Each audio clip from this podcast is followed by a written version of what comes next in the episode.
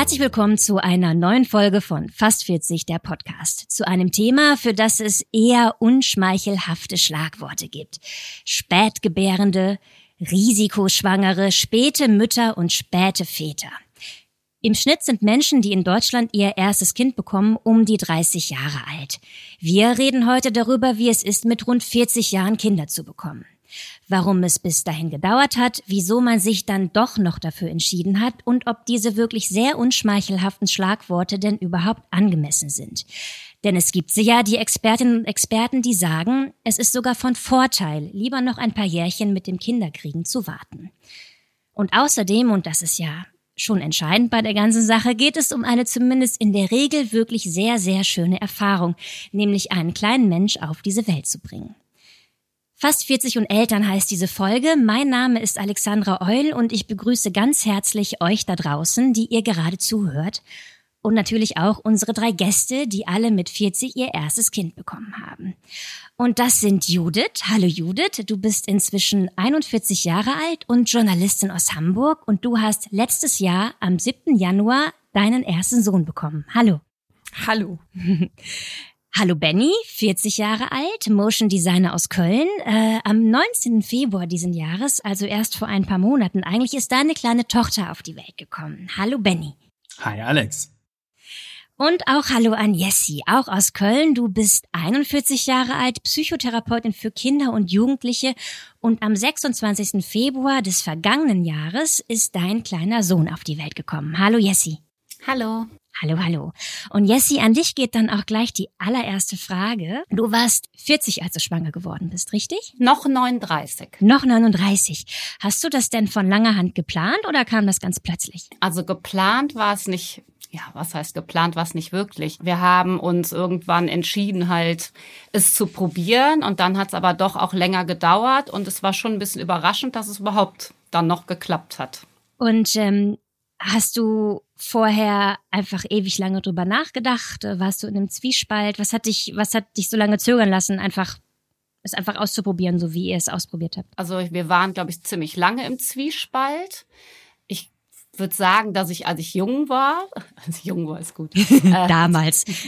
ähm, als ich als Jugendliche Anfang 20 habe ich mir, glaube ich, immer vorgestellt, dass ich Familie möchte und Kinder möchte. Aber je realistischer es wurde, als Freunde, Eltern wurden und ich auch natürlich eine Phase hatte, wo ich jetzt gar keinen Partner hatte, wo das gar nicht in Frage kam, umso mehr, ja, waren Zweifel da, ob das so die Lebensform ist, die ich mir vorstellen kann.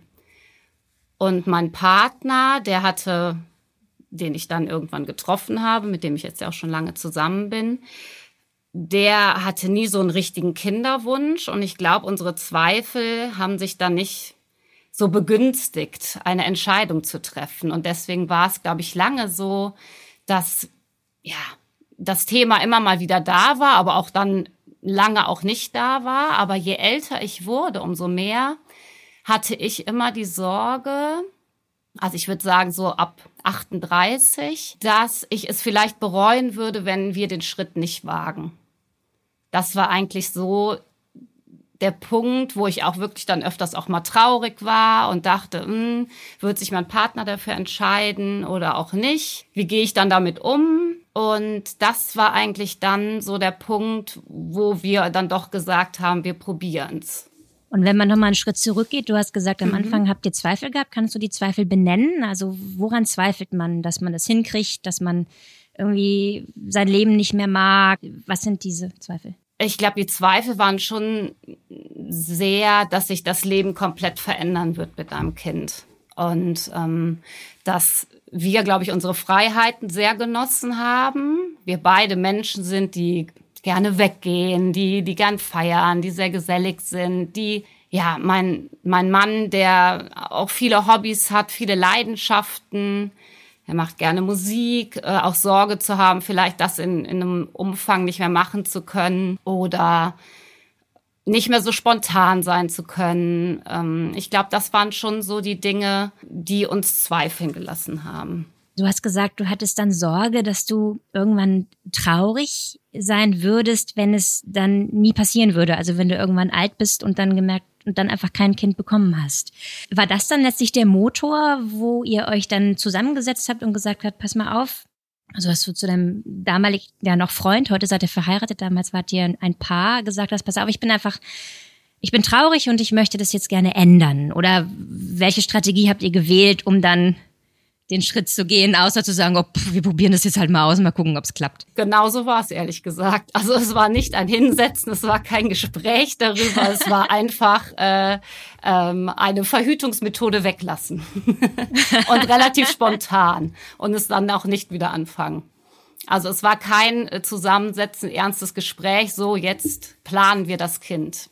Also das nicht. Was vielleicht auch ein bisschen so zu unserer ja, Mentalität passt. Also ich finde, das ist vielleicht auch das irgendwie, ja, dass das vielleicht auch dann, ja, spontan war, dass es einfach und dann natürlich auch überraschend, weil wir es, glaube ich, nicht so forciert haben, wie es vielleicht andere tun, die einen, einen sehr großen Kinderwunsch haben. Zwei Punkte, die du angesprochen hast, auf die ich später auf jeden Fall zurückkommen möchte. Einmal, warum hat das Kinderkriegen mitunter einfach so ein schlechtes Image, dass die Menschen halt immer so denken, so Gott, ich bekomme ein Kind und dann ist mein Leben vorbei. Also wo kommt das eigentlich her? Und ähm, das Zweite ist, ähm, wie, wie sehr wünscht man sich das, wie, was macht man dann alles und wie groß ist dann auch der Stress, dass es eigentlich funktioniert? Ähm, vorher aber noch an dich eine äh, letzte Frage, bevor wir äh, weitergehen. Ähm, wie war das denn dann, als der Test positiv war? Das war eigentlich, ja, erst war, finde ich, total unrealistisch. Das irgendwie, ähm, ja, das war auch eher, dass ich auch diesen Test total spontan gemacht habe, weil ich eher äh, gerade so viele Schmerzmittel genommen habe und dachte, ach, irgendwie war es jetzt noch gar nicht so weit drüber, aber ich dachte, ach, ich guck mal, ich war wirklich auf dem, auf dem Weg äh, von der Arbeit zurück, bin an der Apotheke vorbei und bin dann rein, dachte, ach nee, komm, ich hole jetzt mal, bevor ich das jetzt immer weiter so nehme, gerade, ähm, hole ich doch mal einen Test. Ja, und dann war der positiv. Das war dann doch irgendwie überraschend. Alles klar.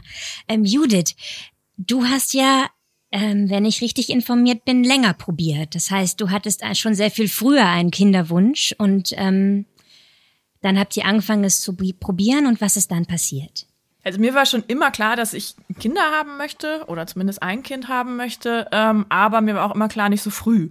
Also ich habe immer gedacht, ich werde mit Mitte 30 einfach schwanger. Das war so, das war so der Plan. Und wir haben dann auch tatsächlich angefangen, so, so mit ungefähr mit Mitte 30 auch sehr entspannt an das Thema ranzugehen.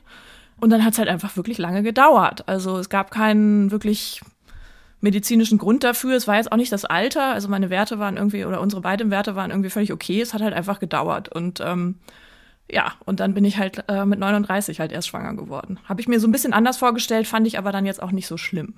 Mhm. Das heißt, es ist nicht so nach einem Jahr probieren, dass man dann da sitzt und denkt so, scheiße, ähm, ich habe jetzt irgendwie ein bisschen Schiss, dass es am Ende gar nicht mehr klappt.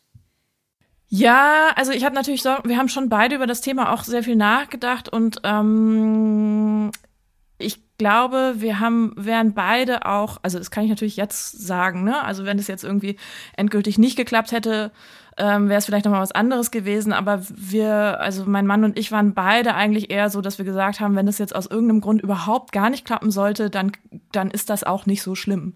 Also dann hängt da nicht jetzt irgendwie unser komplettes Lebensglück äh, dran. Und wir haben tatsächlich auch ein paar Paare im Freundeskreis, ähm, die keine Kinder haben, die auch ein bisschen älter sind auch, auch als wir. Und das war immer so ein bisschen mein Vorbild, dass ich gedacht habe, wenn es jetzt irgendwie nicht sein soll und wir keine Kinder haben, dann können wir es uns irgendwie trotzdem gut machen.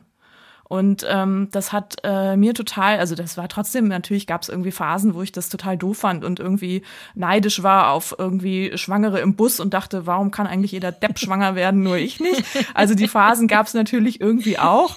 Aber ähm, wir waren irgendwie nicht, nicht total verzweifelt, wie das anderen Paaren ähm, äh, auch, auch geht, was ich auch erlebt habe. Also das hat ein bisschen geholfen in der ganzen Zeit. Also man denkt sich dann auch nicht so was wie verflucht, hätte ich mal ein bisschen früher angefangen, dann hätte es vielleicht irgendwie noch Ja, also habe ich schon drüber nachgedacht und es hat schon geholfen, dass halt irgendwie, also wir haben das dann auch irgendwie ärztlich natürlich alles checken lassen und es war halt immer so, ja, nee, eigentlich, also was man da alles testet, den ganzen Hormonkram und Eizellenreserve und diesen ganzen Quatsch, ähm, äh, das war alles okay. Also ich, ich fand es schon beruhigend, dass jetzt äh, kein Arzt zu uns gesagt hat, selbst schuld, was glauben Sie denn äh, so, ne? Und dass das halt natürlich statistisch schwieriger wird mit dem Alter, war mir schon auch klar, aber es hat jetzt niemand ähm, zu uns gesagt, mit 30 wären sie easy schwanger geworden. Das fand ich auch ganz beruhigend, weil ich glaube, sonst hätte ich mir doch irgendwie ein bisschen Stress gemacht. Wie reagieren denn dann so Menschen im Umfeld? Sind die dann so wahnsinnig mitleidig und es geht einem fürchterlich auf die Nerven oder erzählt man es vielleicht auch gar nicht?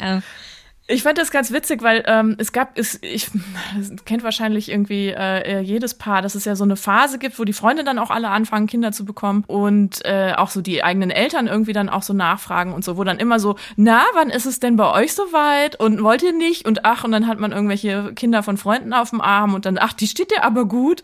Und dieser ganze Quatsch, ähm, der mich wahnsinnig genervt hat, weil das tatsächlich auch hauptsächlich zu einer Zeit anfing, als äh, wir einfach noch gar nicht, gar keine Kinder wollten. So, also mhm. ähm, äh, wann war das? Ja, so mit 32, 33. Also da bin ich gerade mit meinem jetzigen Mann zusammengekommen und äh, uns war auch beiden klar halt irgendwie, wir wollen jetzt auch noch nicht sofort Kinder, sondern wir wollen auch einfach noch so ein bisschen Paarzeit haben und Beziehungszeit haben. Und bei mir war das beruflich auch immer so ein Hin und Her und so. Es war einfach nicht der richtige Zeitpunkt. Und dann kommen die alle an mit diesem, ja, wollt ihr nicht mal und so. Und äh, da gab es auch echt mal so eine Zeit, wo ich irgendwie, keine Ahnung, wenn ich halt irgendwie mal aus irgendeinem Grund ein alkoholfreies Bier getrunken habe, dass ich das Gefühl hatte, die Leute starren mir sofort auf den Bauch. Und ich habe dann echt irgendwie, so, damals habe ich auch noch geraucht, so wirklich absichtlich dann irgendwie die Zigarette angezündet, damit sie denken so, ja nein, ich bin nicht schwanger, ich habe jetzt einfach nur mal Lust, ein alkoholfreies Bier zu trinken. ähm, das, das hat mich schon genervt, aber es hörte irgendwann auf. Also die Fragen hörten irgendwann auf, je älter ich wurde. Also so mit 37, 38 habe ich gemerkt, dass die Leute nicht mehr nachfragen, weil, also ist ja auch gut, ne, weil sie vielleicht auch denken, es gibt vielleicht einen Grund dafür, warum wir noch keine Kinder haben. Und ähm, als ich dann schwanger war und wir das erzählt haben, waren ganz viele Leute überrascht und also wirklich mehrere Leute haben zu uns gesagt, ihr dachte, ich dachte, ihr wollt überhaupt gar keine Kinder. Ach, krass. Ähm, weil, nickt. also auch eine andere Freundin von mir, die dann halt irgendwie sagte halt irgendwie so, ah, ich hätte jetzt gar nicht gedacht, dass du dann doch so ein, also dass du so ein Muttertyp sein willst. Und äh, ähm, ja, also bei uns haben sie irgendwann einfach aufgehört zu fragen, was mir auch sehr recht war, ehrlich gesagt. Danny, bevor wir zu dir weitergehen, Jessie, du hast gerade so vehement genickt, als Judith gesagt hat, viele haben gedacht, äh, wir wollen gar keine Kinder, waren dann irgendwie total überrascht, als es dann soweit war. Hast du das dieselbe Erfahrung gemacht? Ja, also ich glaube schon, dass viele gedacht haben, dass wir so ein Paar sind, die, also die keine Kinder bekommen werden. Und dann waren wir doch vielleicht eine, eine der ersten, die irgendwie von einem gewissen Freundeskreis zumindest. Äh, deswegen, ja, war das, kenne ich das, die Erfahrung, ja. Eins noch dazu, was ähm, ich ganz interessant fand an der Geschichte, ist, dass, dass sich dann tatsächlich Freunde von uns oder Bekannte von uns eher, die halt irgendwie kleine Kinder hatten in dem Zeitraum, auch irgendwie eher so ein bisschen entschuldigt haben bei uns, wenn halt irgendwie so die Kinder dabei waren. Das fand ich total schwierig, weil man dann plötzlich auch so den Ruf hatte von wegen, ja, äh, hm, da ist jetzt Judith und ähm, die kann mit Kindern offensichtlich nicht so viel anfangen, weil sie hat ja keine und jetzt muss ich mich noch dreimal entschuldigen, wenn das Kind irgendwie ähm, gerade anstrengend ist. Und äh, da hatte ich schon immer das Gefühl, da äh, nochmal extra betonen zu müssen, dass äh, ich durchaus kein Problem damit habe, wenn jetzt irgendwie da die Kinder rumspringen und so. Also ähm, ja. Äh, ben, ich habe das gesehen. Äh, ganz kurz noch eine letzte Frage an Judith. Wie war das denn dann, als es, du dann gewusst hast, alles klar, ich bin schwanger? Also was war das dann für ein Gefühl? Vor allem, weil ihr es ja wirklich über einen längeren Zeitraum ja. probiert habt. Äh, ich habe mich wahnsinnig gefreut. Ich habe mich wirklich sehr, sehr, sehr gefreut. Ich hatte eine total ähm, unkomplizierte Schwangerschaft eigentlich, ähm, aber ich hatte, ich habe mir sehr viel Kopf gemacht in der Schwangerschaft. Also ich hatte wirklich sehr viel Schiss, dass noch irgendwas passiert. So, also ich war so eine eine von diesen nervösen Schwangeren. Mhm. Äh, super Thema, dazu gleich auch mehr, aber jetzt, äh, Benny, leg los, was ist? Ich wollte eigentlich nur kurz darauf äh, ähm, nochmal zu sprechen kommen, dass ich so unfassbar interessant finde, dass ja ähm, im Vorhinein die Leute ähm, um einen rum, also ich weiß jetzt gar nicht, wen man da speziell äh, benennen kann, aber dass da halt irgendwie damit kokettiert wird, dass man keine Kinder hat. Also sprich im Sinne von so, ja, wann ist es denn bei euch soweit? Und ja, das würde dir ja auch gut stehen. Und irgendwann hören die aber einfach auf, darüber zu reden und ähm, fühlen sich aber dann anscheinend ja schon so sensibel genug in ihrer Eigenwahrnehmung, dass sie einem zu nahe treten, wenn sie jetzt ansprechen würden im späteren Alter, warum man denn keine Kinder hat. Finde ich irgendwie total komisch. Ähm, ich gehöre auch dazu. Also an, an manchen Stellen habe ich das gleiche Gefühl bei anderen Leuten gehabt oder empfunden dass ich mich nicht getraut habe zu fragen ähm, oder überhaupt darüber zu reden, dass es so komisch stigmatisiert ist, weil man jemandem da nicht äh, zu nahe treten möchte. Obwohl doch jeder da seine Entscheidung vielleicht auch selber äh, trägt. Ne? Also so auch zu sagen, so, ja, nee, brauche ich noch gar nicht oder will ich vielleicht auch gar nicht oder ist doch gar nicht schlimm, aber man hat voll das Gefühl, je älter man wird, umso mehr wird das zu so einem so einem Eiertanz ein bisschen. Ja, ne? zu so einem uncoolen Thema, obwohl das gar nicht so sein müsste, weil man könnte, also im Grunde genommen kann man ja da genauso cool drüber reden, wenn man nicht, äh, also wenn man 30 ist, kann man cool darüber reden vielleicht und mit 40 vielleicht genauso oder vielleicht sogar noch cooler. Aber irgendwas führt ja anscheinend in den, in den Menschen dazu, dass sie das halt anders denken ne? oder dass sie das per se dann nicht mehr besprechen wollen. Ne? Mhm. Judith, was meinst du?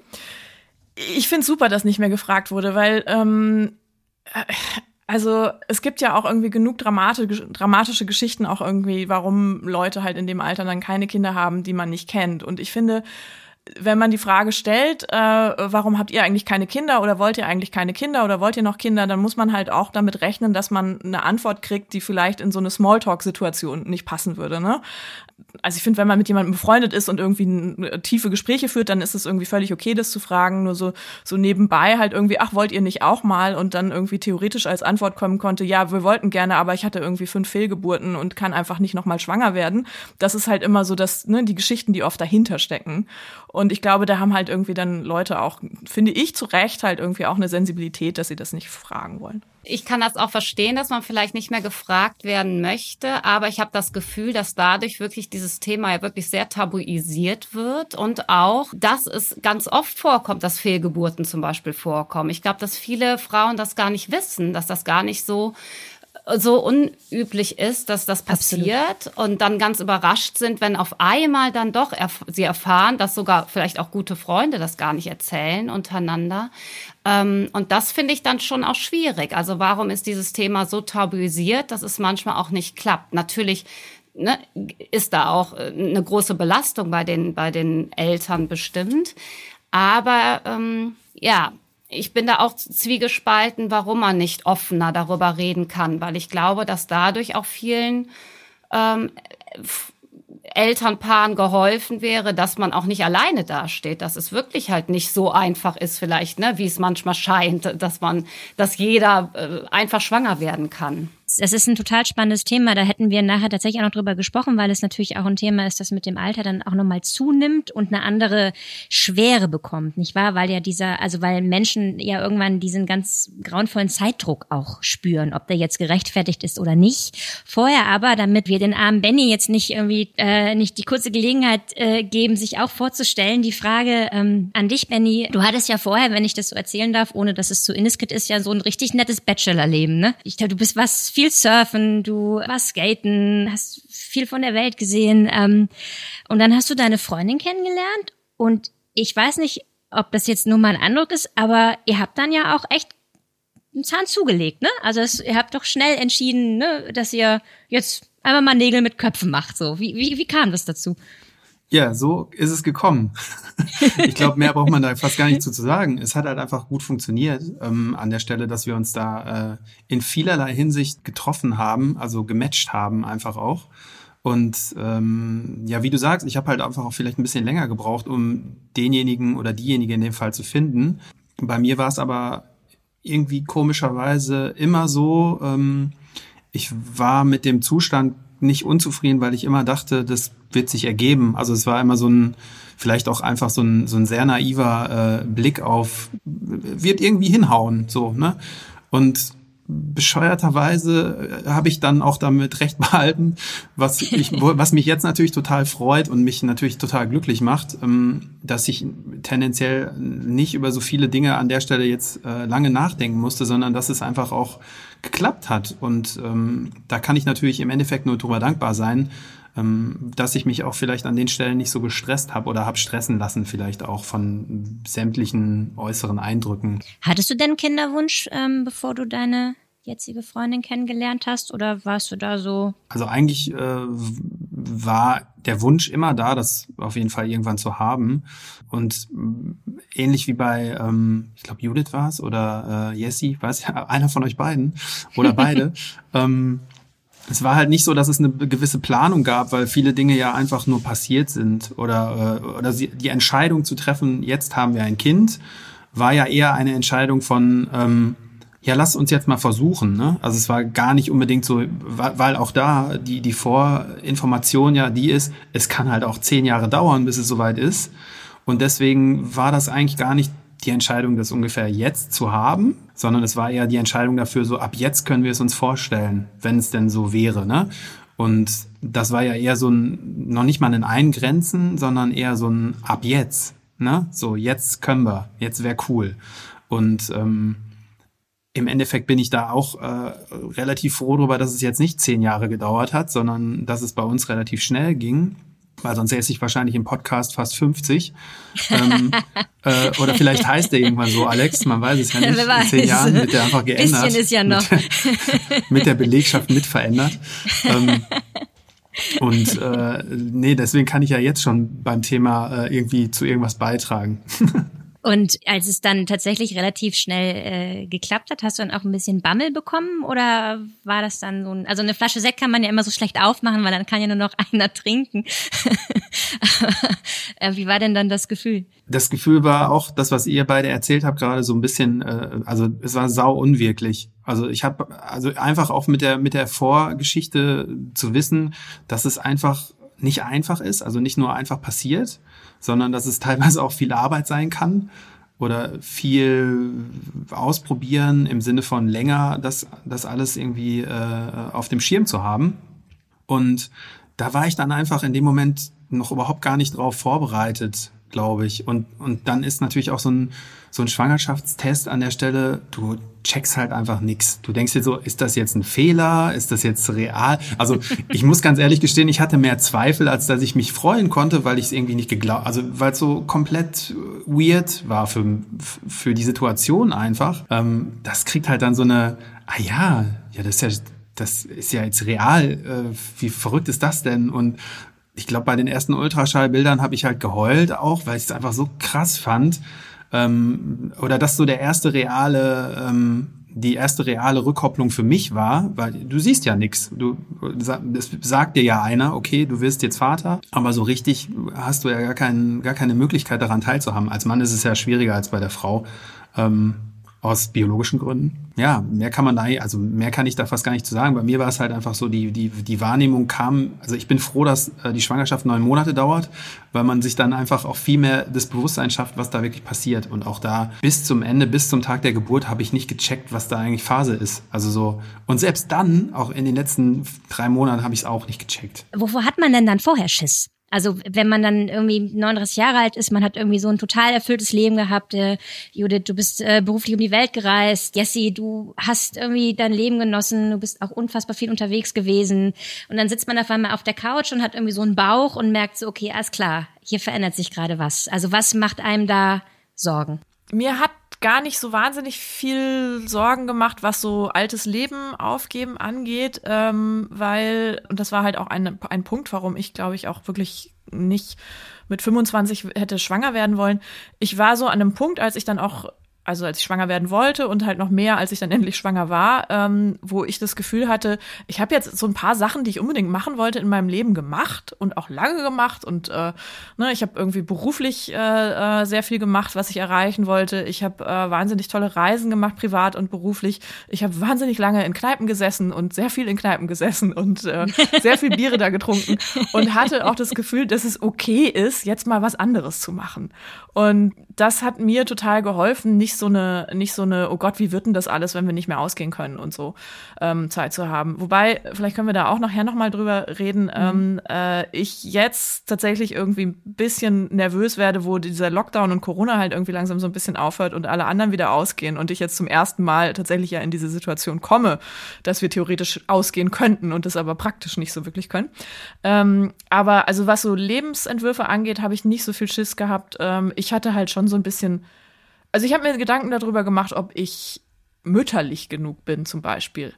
Ähm, das ist so, das ist so ein Ding, über das ich nachgedacht habe. Und ähm, das, äh, und ob, ob ob man das halt irgendwie schafft, halt irgendwie alles, was man ja schon dann irgendwie so machen muss für dieses Kind, auch irgendwie gut und gerne irgendwie hinzukriegen. Da, darüber habe ich viel Gedanken gemacht. Was ist, was ist mütterlich? Also wann ist man mütterlich? Ähm, naja, also was also mütterlich ist vielleicht auch irgendwie ein komisches Wort, aber halt irgendwie quasi diese Mutterrolle oder vielleicht kann man es auch allgemeiner sagen, diese Elternrolle ähm, äh, auszufüllen. Ne? Also einfach mhm. tatsächlich irgendwie ähm, am Anfang, ja wohl am Anfang ist es schon eine Mutterrolle, weil man halt ja einfach diesen ganzen Stillkram da irgendwie an der Backe hat, ne, als Frau. und ähm, und da äh, also man opfert sich ja schon irgendwie auf in der Zeit, muss man ja mal sagen halt. Ne? Also du stellst halt deine eigenen Bedürfnisse komplett zurück irgendwie in den ersten Wochen ähm, und äh, ist nicht so viel mit eigenen Entscheidungen treffen, sondern halt irgendwie das Kind möchte was und ich muss darauf reagieren und meistens muss auch ich als Mutter darauf reagieren, weil es sehr viel mit Stillen zu tun hat. Ja? Und ähm, und das fiel mir schon auch ein bisschen schwer am Anfang, aber ich habe es hingekriegt. Also es hat mich ich war ganz stolz auf mich am Ende, als irgendwie diese ganze Stillzeit zu Ende war, dass, dass, dass ich das gemeistert habe, weil ähm, äh, ich wirklich drüber nachgedacht habe, ob ich das kann oder ob ich das nicht kann, vor, äh, bevor das Kind da war. Ist es vielleicht auch was, was ähm, einen als Frau vorher zögern lässt, dass man denkt, ich hätte zwar gerne ein Kind, aber wenn ich jetzt mir mein Leben so angucke, die Mutterrolle hätte ich gerne nicht. Ich wäre eigentlich lieber Vater. Ja, also ich, ich habe tatsächlich mit meinem Mann darüber geredet und ähm, ähm, und bei uns war irgendwie immer so klar, er wird ein toller Vater, ja. Also er hatte irgendwie so mhm. wenig Bedenken halt irgendwie darüber, dass er das gut macht. Und mein, das hat mich total beruhigt, weil ich gedacht habe, okay, wenn ich damit irgendwie vielleicht fremde halt irgendwie, dann ist er ja noch da. So. Und, ähm, und das hat, äh, das hat mir, hat mir geholfen. Äh, Jessie, du hast äh, quasi durchgenickt, während Judith erzählt hat. Hast du dieselbe Erfahrung gemacht, oder? Ähm, ja, also so richtig Sorgen hatte ich, glaube ich, nicht, was jetzt irgendwie so meine, meine Rolle als Mutter anging. Ich habe eher so aus meinem beruflichen Hintergrund eher so ein bisschen äh, Sorge gehabt, dass ich äh, ja, dass ich hoffe, dass ich nicht so meinen therapeutischen Blick auf dieses Kind äh, sehr lenke, sondern dass ich einfach Mama bin und nicht Therapeutin. Und ähm, das war, glaube ich, eher so eine Sorge oder das schwingt auch jetzt immer noch mal mit, weil natürlich gewisse ja, Erfahrungen von mir da sind und dass gewisse Themen, glaube ich, schon sehr getriggert werden bei mir. Ja, das, das war eher so, glaube ich, die Sorge, wie kann ich das so auch gut auseinanderhalten, mein Beruf und meine Rolle zu Hause. Mhm. Hattest du denn vorher manchmal Bammel, Benny, dass du gedacht hast, so wow, verdammt, du hast eben gesagt, das ist alles so irreal, man, man braucht irgendwie ewig, um zu, zu verstehen, was da eigentlich gerade passiert und hat es eigentlich immer noch nicht so richtig verstanden. Ist das dann vielleicht auch so ein bisschen, hat man dann auch so ein bisschen Schiss vor der Verantwortung, die da auf einen zukommt? Ja, komischerweise ähm, muss ich sagen, ich war noch nie so, also es war noch nie richtiger, ein Kind zu haben als jetzt, finde ich. Also mhm. für, für meine, für meinen Dafürhalten weil ich, wenn ich mich selber so betrachte, wie ich vor zehn Jahren drauf war, hätte ich nichts davon hinbekommen. Also so, und da hätte ich wahrscheinlich auch aus schierer Verzweiflung wäre ich verzweifelt daran. Aber jetzt ist es halt einfach so, nee, ey, okay, ich check halt, dass ich irgendwie das mit dem Arbeiten hinbekomme oder dass das genug Geld bringt und um mich da nicht zu stressen. Ähm, und wie gesagt, wir haben ja dann auch irgendwie äh, alle anderen Schienenteile sozusagen auf, auf Bahn gebracht ähm, mit einer Wohnung, die groß genug ist vor, im Vorhinein und äh, also alles mit so ein bisschen Perspektive natürlich, dass man da schon mal drüber nachgedacht hat, bevor es halt am Ende so war. Und ich meine, auch da hat man viele Leute mitbekommen, die haben halt Kinder gekriegt, obwohl sie noch nicht mal zusammen gewohnt haben. Und wenn ich da zurückblickend drüber nachdenke, ey, da bin ich echt froh, dass mir das nicht passiert ist. An den Stellen war das halt cooler, das irgendwie schon alles abgehakt zu haben. Und äh, ja, jetzt ist es einfach eher so ein, ähm, ja, jetzt muss man die Pflanze schön gießen und das kriege ich hin. Weißt du so, also von daher, ähm, äh, genau, da, da kann ich das Wort im Prinzip nur weitergeben, weil da mache ich mir eigentlich gar keine Sorgen. Das wird alles hinhauen. Was war denn anders vor zehn Jahren? Also warst du da einfach naiver? Hättest Nein. du einfach keinen Bock gehabt oder was, was wäre da dein Hemmschuh gewesen? Ich glaube, da war mein Blick auf die Welt halt einfach so, ähm, dass mir das zu, ähm, dass ich glaube ich mit der Verantwortung in dem Moment noch nicht klargekommen wäre. Und das kann halt aus, aus vielerlei Gründen resultieren. Weil wenn ich, wenn ich vor zehn Jahren meine Freundin kennengelernt hätte, dann wäre das vielleicht auch was ganz anderes gewesen. Ne? Also es ist ja immer, da kommen viele Teile zusammen, ähm, die dazu führen, dass man sich das einerseits vorstellen kann oder mit demjenigen vorstellt. Und vielleicht wäre da meine, ähm, meine Entwicklung auch eine ganz andere gewesen. Aber äh, dadurch, dass das, was ich vor zehn Jahren gemacht habe, einfach da war, da hätte halt ein Kind kriegen an der Stelle vielleicht gar nicht reingepasst. Deswegen war das auch noch nicht real oder keine reale, ja, mache ich jetzt oder verfolge ich jetzt ernsthaft äh, den Wunsch, sondern für mich war das eher so, das wird sich ergeben, dass das irgendwann passiert. Mhm. Du wolltest was sagen, Judith? Ja, ich wollte noch sagen, dass ich das einen Vorteil finde am späten Kinderbekommen, wenn man halt Freunde hat oder einen Freundeskreis hat, ähm, wo, wo die meisten schon vorher Kinder bekommen hat, dass man daran einfach sieht, wie unterschiedlich alles sein kann und äh, dass man auch nicht sagen kann, ah, okay, die sind so und so drauf und dann werden die als Eltern so und so, sondern dass es halt wirklich einfach total unterschiedlich ist, dass man einfach ähm, gar nichts erwarten kann. Also mir hat das total geholfen, auch so ein bisschen runterzuschrauben, halt irgendwie so, so wie werden wir denn als Eltern sein, halt, weil ich tatsächlich einfach so unterschiedliche Elternkonstellationen, Elternmodelle, Eltern-Kind-Beziehungen ähm, mitbekommen habe, die ich so auch nicht vorher hätte sagen können ähm, bei Freunden von uns, ähm, dass ich gedacht habe, okay, wir müssen es einfach nehmen, wie es kommt, weil es weiß keiner so. Also ähm, äh, mhm. äh, man kann total entspannte Eltern sein wollen, aber dann hat man ein Kind, was vielleicht andere Bedürfnisse hat oder ähm, man war vorher irgendwie der total relaxte Typ und dann wird man ganz ängstliche Eltern. Das kann alles irgendwie sein. Und mir hat das einfach so dieser, dieser Realitätscheck, den ich halt jetzt irgendwie über die letzten zehn Jahre im Freundeskreis hatte, hat mir total geholfen dabei zu sagen, wir gucken einfach mal, was passiert. Ich hätte ja sonst euch noch gefragt, ob man vielleicht wenn man so ein bisschen älter ist, wenn man ein Kind bekommt, also was heißt alt, ne? Aber wenn man halt nicht Ende 20 ist, ob es dann vielleicht auch deswegen ein bisschen schwieriger ist, weil man nicht mehr so hoppla hopp da so reinstolpert, sondern man hat viel Zeit, sich das zu überlegen und äh, macht sich dann ja vielleicht auch ein bisschen mehr einen Kopf oder ist ein bisschen ernster, ist nicht mehr so naiv, was viele Sachen angeht. Ähm, aber das scheint ihr ja alle drei gar nicht so erlebt zu haben, oder? Oder würde eine von oder einer von euch sagen so, boah, ey, wenn ich mit 29 ein Kind bekommen hätte, dann hätte ich mir über so ein paar Sachen echt überhaupt keine Gedanken gemacht.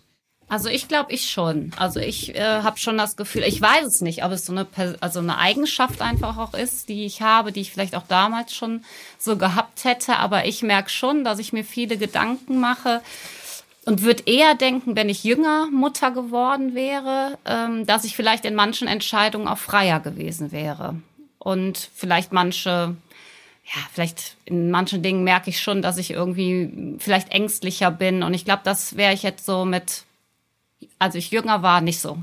Kannst du ein Beispiel nennen? Zum Beispiel weite Reisen mit dem Kind. Geht ja gerade eh nicht. Ich glaube, das hätte ich. Das geht gerade nicht, nee, genau. Aber was so, ich glaube, mit, mit, mit 20, ne, 20 bis 30 oder so, glaube ich, da hätte ich mir, glaube ich, nicht so einen Kopf gemacht. Und jetzt ist natürlich eine besondere Situation, aber ich würde es jetzt auch unabhängig von Corona ähm, sagen, dass ich schon sehr darauf achten würde, dass die gesundheitliche Versorgung vernünftig ist, wo ich hinreise mit dem Kind. Ja, ich weiß nicht, ob ich, ne, ob man auch sicherer wird, weil jetzt, ne, mein Sohn auch noch nie einen Infekt hatte zum Beispiel. Der hat, war einfach auch noch nie krank, ne, ob man dann auch sicherer wird, wenn man einfach sowas auch schon mal erlebt hat.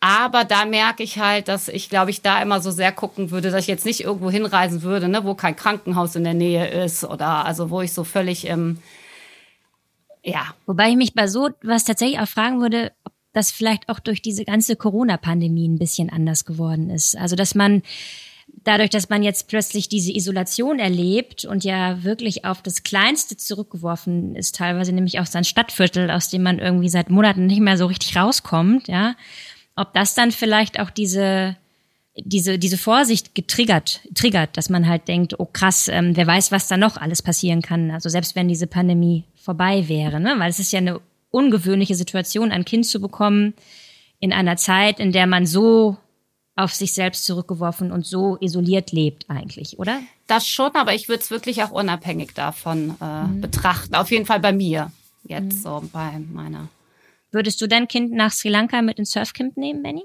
Ich glaube, ähm, das ist viel bedingt, ähm, ja wirklich durch das, was jetzt die Corona-Pandemie gemacht hat. Also das sensibilisiert auf einer ganz anderen Ebene, finde ich. Also sonst hätte man ja isoliert betrachten können, so, ey, was gibt's da für, also was gibt's da sonst so? Ne? Okay, da gibt's vielleicht irgendwo Denguefieber, ähm, dann weißt du aber vielleicht auch so, okay, äh, da gibt's bestimmte ähm, Regionen, da ist das überhaupt nicht. Also dann kann man das halt anders betrachten. Ich glaube, dieses pandemische Ding ist halt einfach so, das ist jetzt halt überall und irgendwie erwartet man halt quasi hinter jeder Ecke, äh, dass man jetzt irgendwie an, an einem, also oder für sein Kind vor allen Dingen, man selber ist da ja vielleicht sogar noch viel ähm, laissez-faire unterwegs, für, also wenn man für sich entscheiden müsste.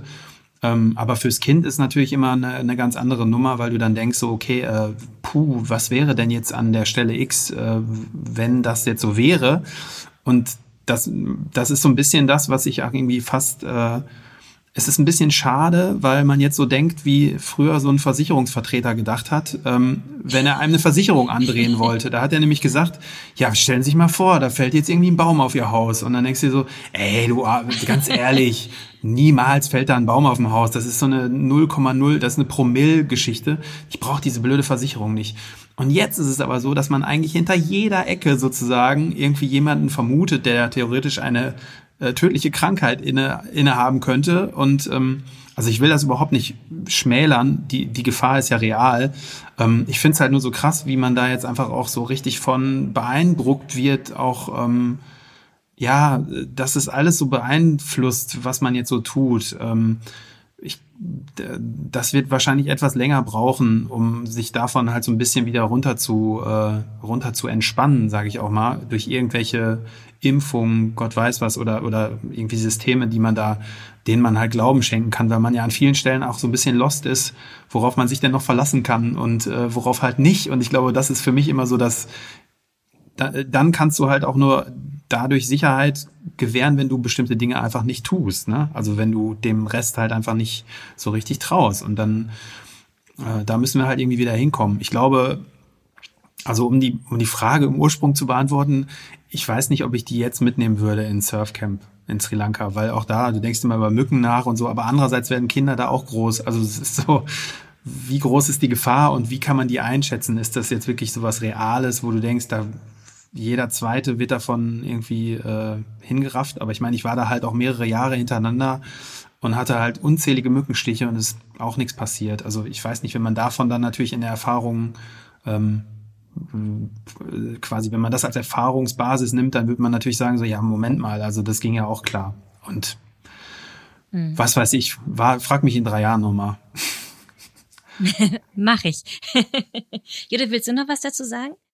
Ich glaube, ich war schon vorher der Versicherungsvertreter-Typ. Ich, ich, ich wäre auch ohne Kind nirgendwo hingefahren, wo irgendwie im Krankenhaus eine Tagesreise entfernt ist. Deshalb äh, ändert sich bei uns, also ja klar, ich äh, irgendwie äh, auch äh, ein paar Reisen gemacht, aber ich war nie so, ich bin drei Tage im, im Dschungel und find's toll. Also ich war immer eher so ein Hotelmensch und deshalb ähm, ändert sich, glaube ich, da nicht so wahnsinnig viel. Ähm, ich habe ja wie ihr auch äh, vor einigen Monaten ein Kind bekommen. Vieles von dem, was ihr erzählt habt, kenne ich selbst. Also viele dieser Gedanken hatte ich auch. Einen habe ich nicht kommen sehen. Der hat mich selber so ein bisschen überrascht und es hat mich auch überrascht, dass ich da vorher nie so richtig drüber nachgedacht habe. Also ich war, ähm, bin zwei Tage später 40 geworden und ähm, merke jetzt, dass ich natürlich total happy bin, aber so denke so, wenn ich vor zehn Jahren ein Kind bekommen hätte, dann hätten so bestimmte Sachen noch mal eine viel längere Beständigkeit gehabt. Ne? Ich denke jetzt zum Beispiel, meine Großeltern leben noch. Ich denke zum Beispiel, wenn ich vor zehn Jahren ein Kind bekommen hätte, hätte mein Sohn noch zehn Jahre seine Urgroßeltern gehabt. So, ne? Oder da wären meine Eltern noch 60 gewesen. So, also dass ich halt auf einmal so merke, dass so ein Zeitfaktor eine Rolle spielt, über den ich mir vorher nie so richtig Gedanken gemacht habe, so dass ich so merke so, oh, ich hätte irgendwie, irgendwie hätte ich es jetzt zurückblickend gar nicht so doof gefunden aus so bestimmten Komponenten. Habt ihr sowas auch oder kennt ihr vielleicht auch sogar genau dieses Gefühl? Ja, ich kenne das Gefühl, weil mein Vater halt eigentlich auch sehr spät äh, Vater geworden ist. äh, der ist jetzt mittlerweile schon 88. Und ähm, da denke ich halt ja viel drüber nach, weil ich den einfach so wahnsinnig schätze und so wahnsinnig mag und äh, der so ein toller Mensch ist. Und da mache ich mir, merke ich oft Gedanken, dass äh, mein Sohn ihn wahrscheinlich nicht äh, in der Form kennenlernen wird. Man weiß es natürlich nicht, aber ähm, ja, das ja, er sich halt vor 15 dann, Jahren gewesen wäre. Äh, ne? Äh, genau, wenn ich ne, viel früher, dann hätte er natürlich noch eine andere Zeit mit ihm erleben können, weil er auch immer noch topfit ist so und ähm, ja, da, da merke ich, dass das ist schon, da mache ich mir Gedanken drüber, aber auch einfach, weil mein Vater halt auch einfach ja auch schon halt ein hohes Alter hat. Mhm, mhm. Mhm. Benny? Nee, komischerweise gar nicht. Natürlich ist das ein interessantes Spiel, was man im Nachhinein halt immer an, anstellen kann. Aber mit dem, also jetzt dreh mal, also dreh das Spiel mal um und denk dich mal in deiner Perspektive als 30-Jährige da rein mit dem Wissen, dass du wüsstest, in zehn Jahren hast du erst ein Kind. Also so, wie würdest du dann darüber denken? Ähm, das ist immer, das ist ja von ganz viel ähm, ähm, wie soll ich das sagen, äh, Masterwissen. Also Rückblick kann man immer total toll anstellen, aber in Zukunft kann man nicht gucken. Zum Beispiel, Jesse, äh, du weißt, du wusstest ja nicht, wie alt dein Papa wird. Also auch da ist ja irgendwie an vielen Stellen, also ich will das überhaupt gar nicht schmälern, dass man natürlich solche Gedanken haben kann und die halt irgendwie einen auch emotionalisieren. Ich habe mir nur immer gedacht, so, ähm, also auch was, was würde jetzt, was würde sich jetzt ändern, wenn ich die Gedanken hätte, weißt du? Also ändert das, dass ich mich jetzt darüber ärgere, dass ich zehn Jahre zu spät ein Kind, also aus der Perspektive zu spät ein Kind bekomme? Ähm, oder ist es nicht irgendwie auch eh alles so, dass man das ja alles nach bestem Wissen und Gewissen an den Stellen entscheidet für sein Leben?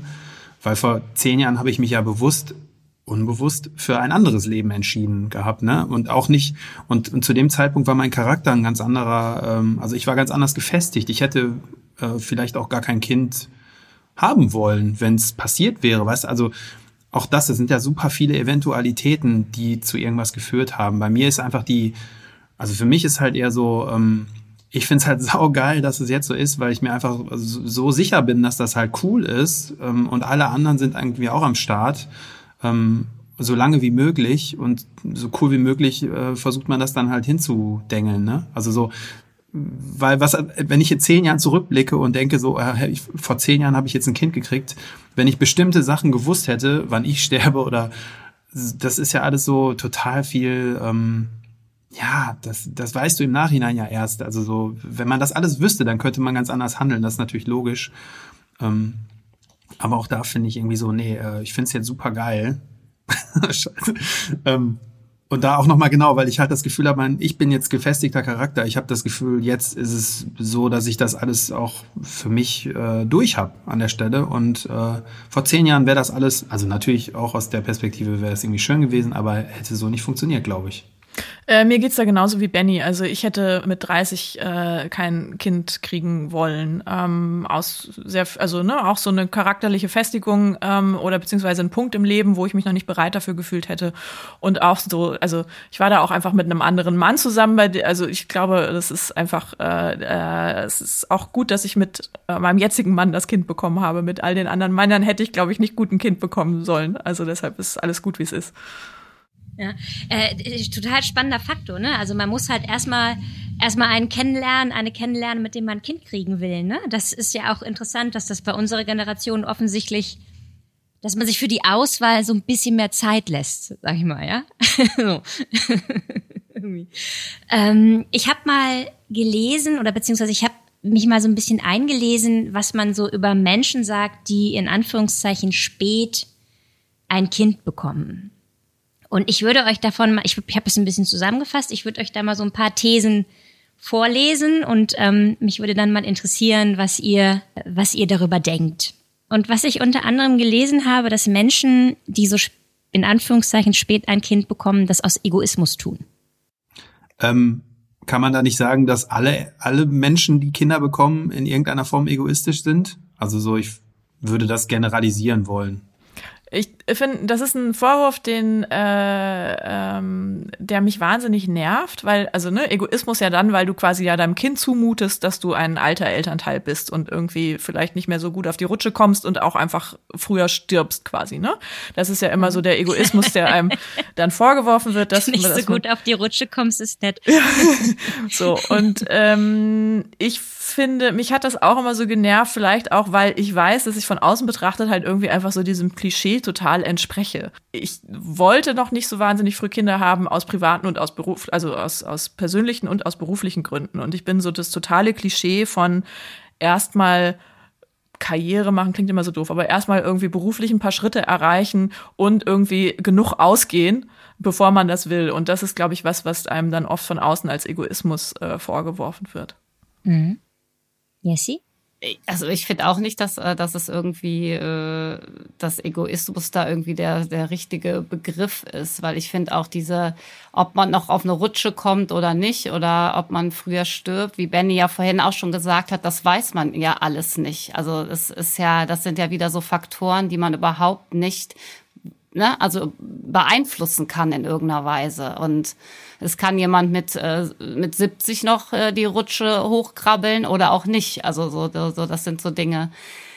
Und ich finde, äh, Egoismus darf ja auch zum Teil sein. Also ich finde Egoismus, ne, so wie, wie du gesagt hast, mir war es erstmal wichtig, irgendwie auch äh, beruflich irgendwie vielleicht einen gewissen Standpunkt zu haben oder Dinge gemacht zu haben. Was ist daran falsch, auch ein, ein gewisses Maß an Egoismus zu leben? Ich würde da gerne nochmal ähm, ergänzen, dass das ja auch irgendwie so eine komische Vorstellung ist, als sei das quasi ja auch, ähm, ne, man aus der Perspektive des Kindes betrachtet, als sei das halt für mein Kind irgendwie besser, wenn ich jetzt 30 statt 40 wäre. Mhm ähm, äh, ist ja eigentlich Quatsch, weil für mein Kind ist es halt irgendwie besser, wenn ich das Gefühl habe, es ist irgendwie zu einem Zeitpunkt entstanden, in dem ich mich wahnsinnig drauf freuen konnte und entspannt bin. So, und das hat ja dann mit. Daumen hoch von Benny. Ja, ja ist ja exakt genau der Punkt. Ja. Also, was soll ich denn daran, also, warum hätte ich danach handeln sollen, ähm, ein junger, fahrlässiger ähm, Rabenvater zu sein. Anstelle dessen bin ich jetzt vielleicht lieber ein alter, weiser Helikoptervater. Also so, dann, dann kommt das dem Kind doch vielleicht äh, viel mehr, mehr zugute, dass ich im anderen diametral entgegengesetzten Raum unterwegs bin, weil dann kann ich ja viel mehr Sinnvolles mitgeben, anstelle von, ja, unsinnige Unklarheiten von mir. Es gibt eine Studie vom Max-Planck-Institut, die ich gefunden habe, ähm, für demografische Forschung, die sagen tatsächlich auch, dass die Kinder älterer Mütter, die Väter werden leider nicht erwähnt, ähm, gesünder, größer und gebildeter sind. Die, Zitat, biologischen Risiken, die mit einer späten Schwangerschaft einhergingen, würden von den positiven Veränderungen der äußeren Einflüsse in dem entsprechenden Zeitraum mehr als kompensiert werden. Sprich, die Kinder gehen später öfter an die Uni und sind irgendwie auch ausgeglichener im Großen und Ganzen. Was meint ihr dazu? Ja, also klar. Sowieso.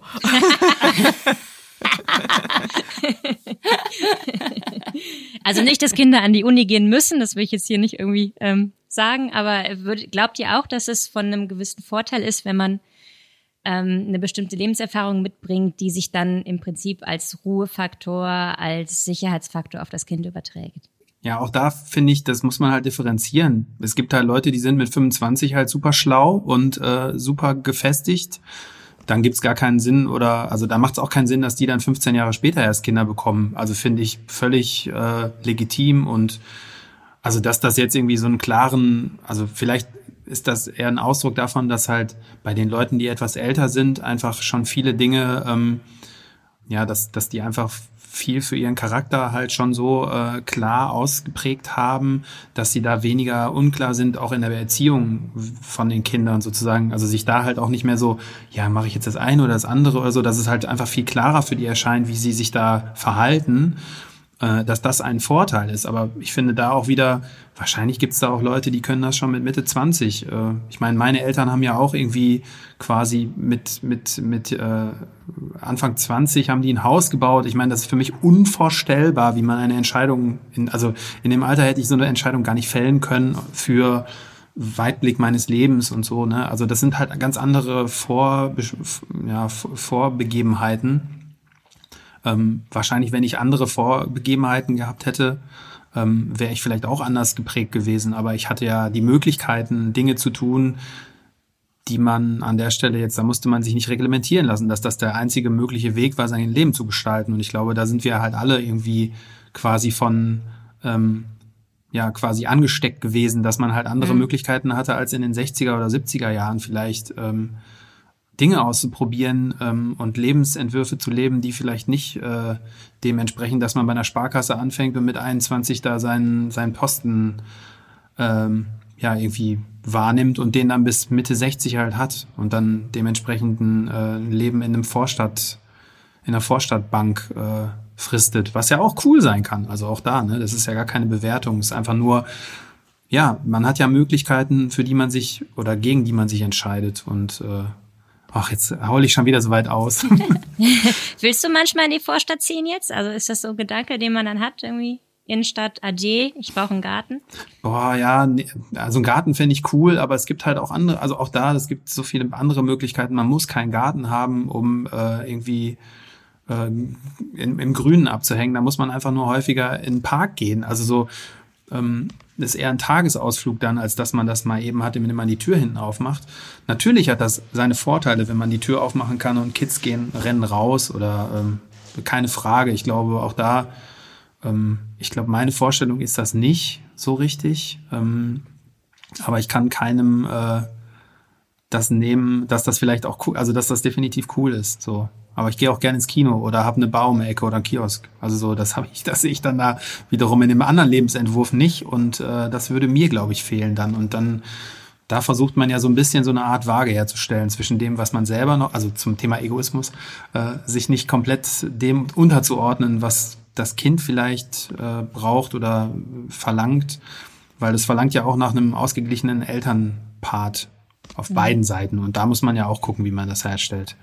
Jessie, du wolltest, glaube ich, noch was zu Kinder von älteren Eltern werden gesünder, größer und gebildeter sagen. Kann das sein?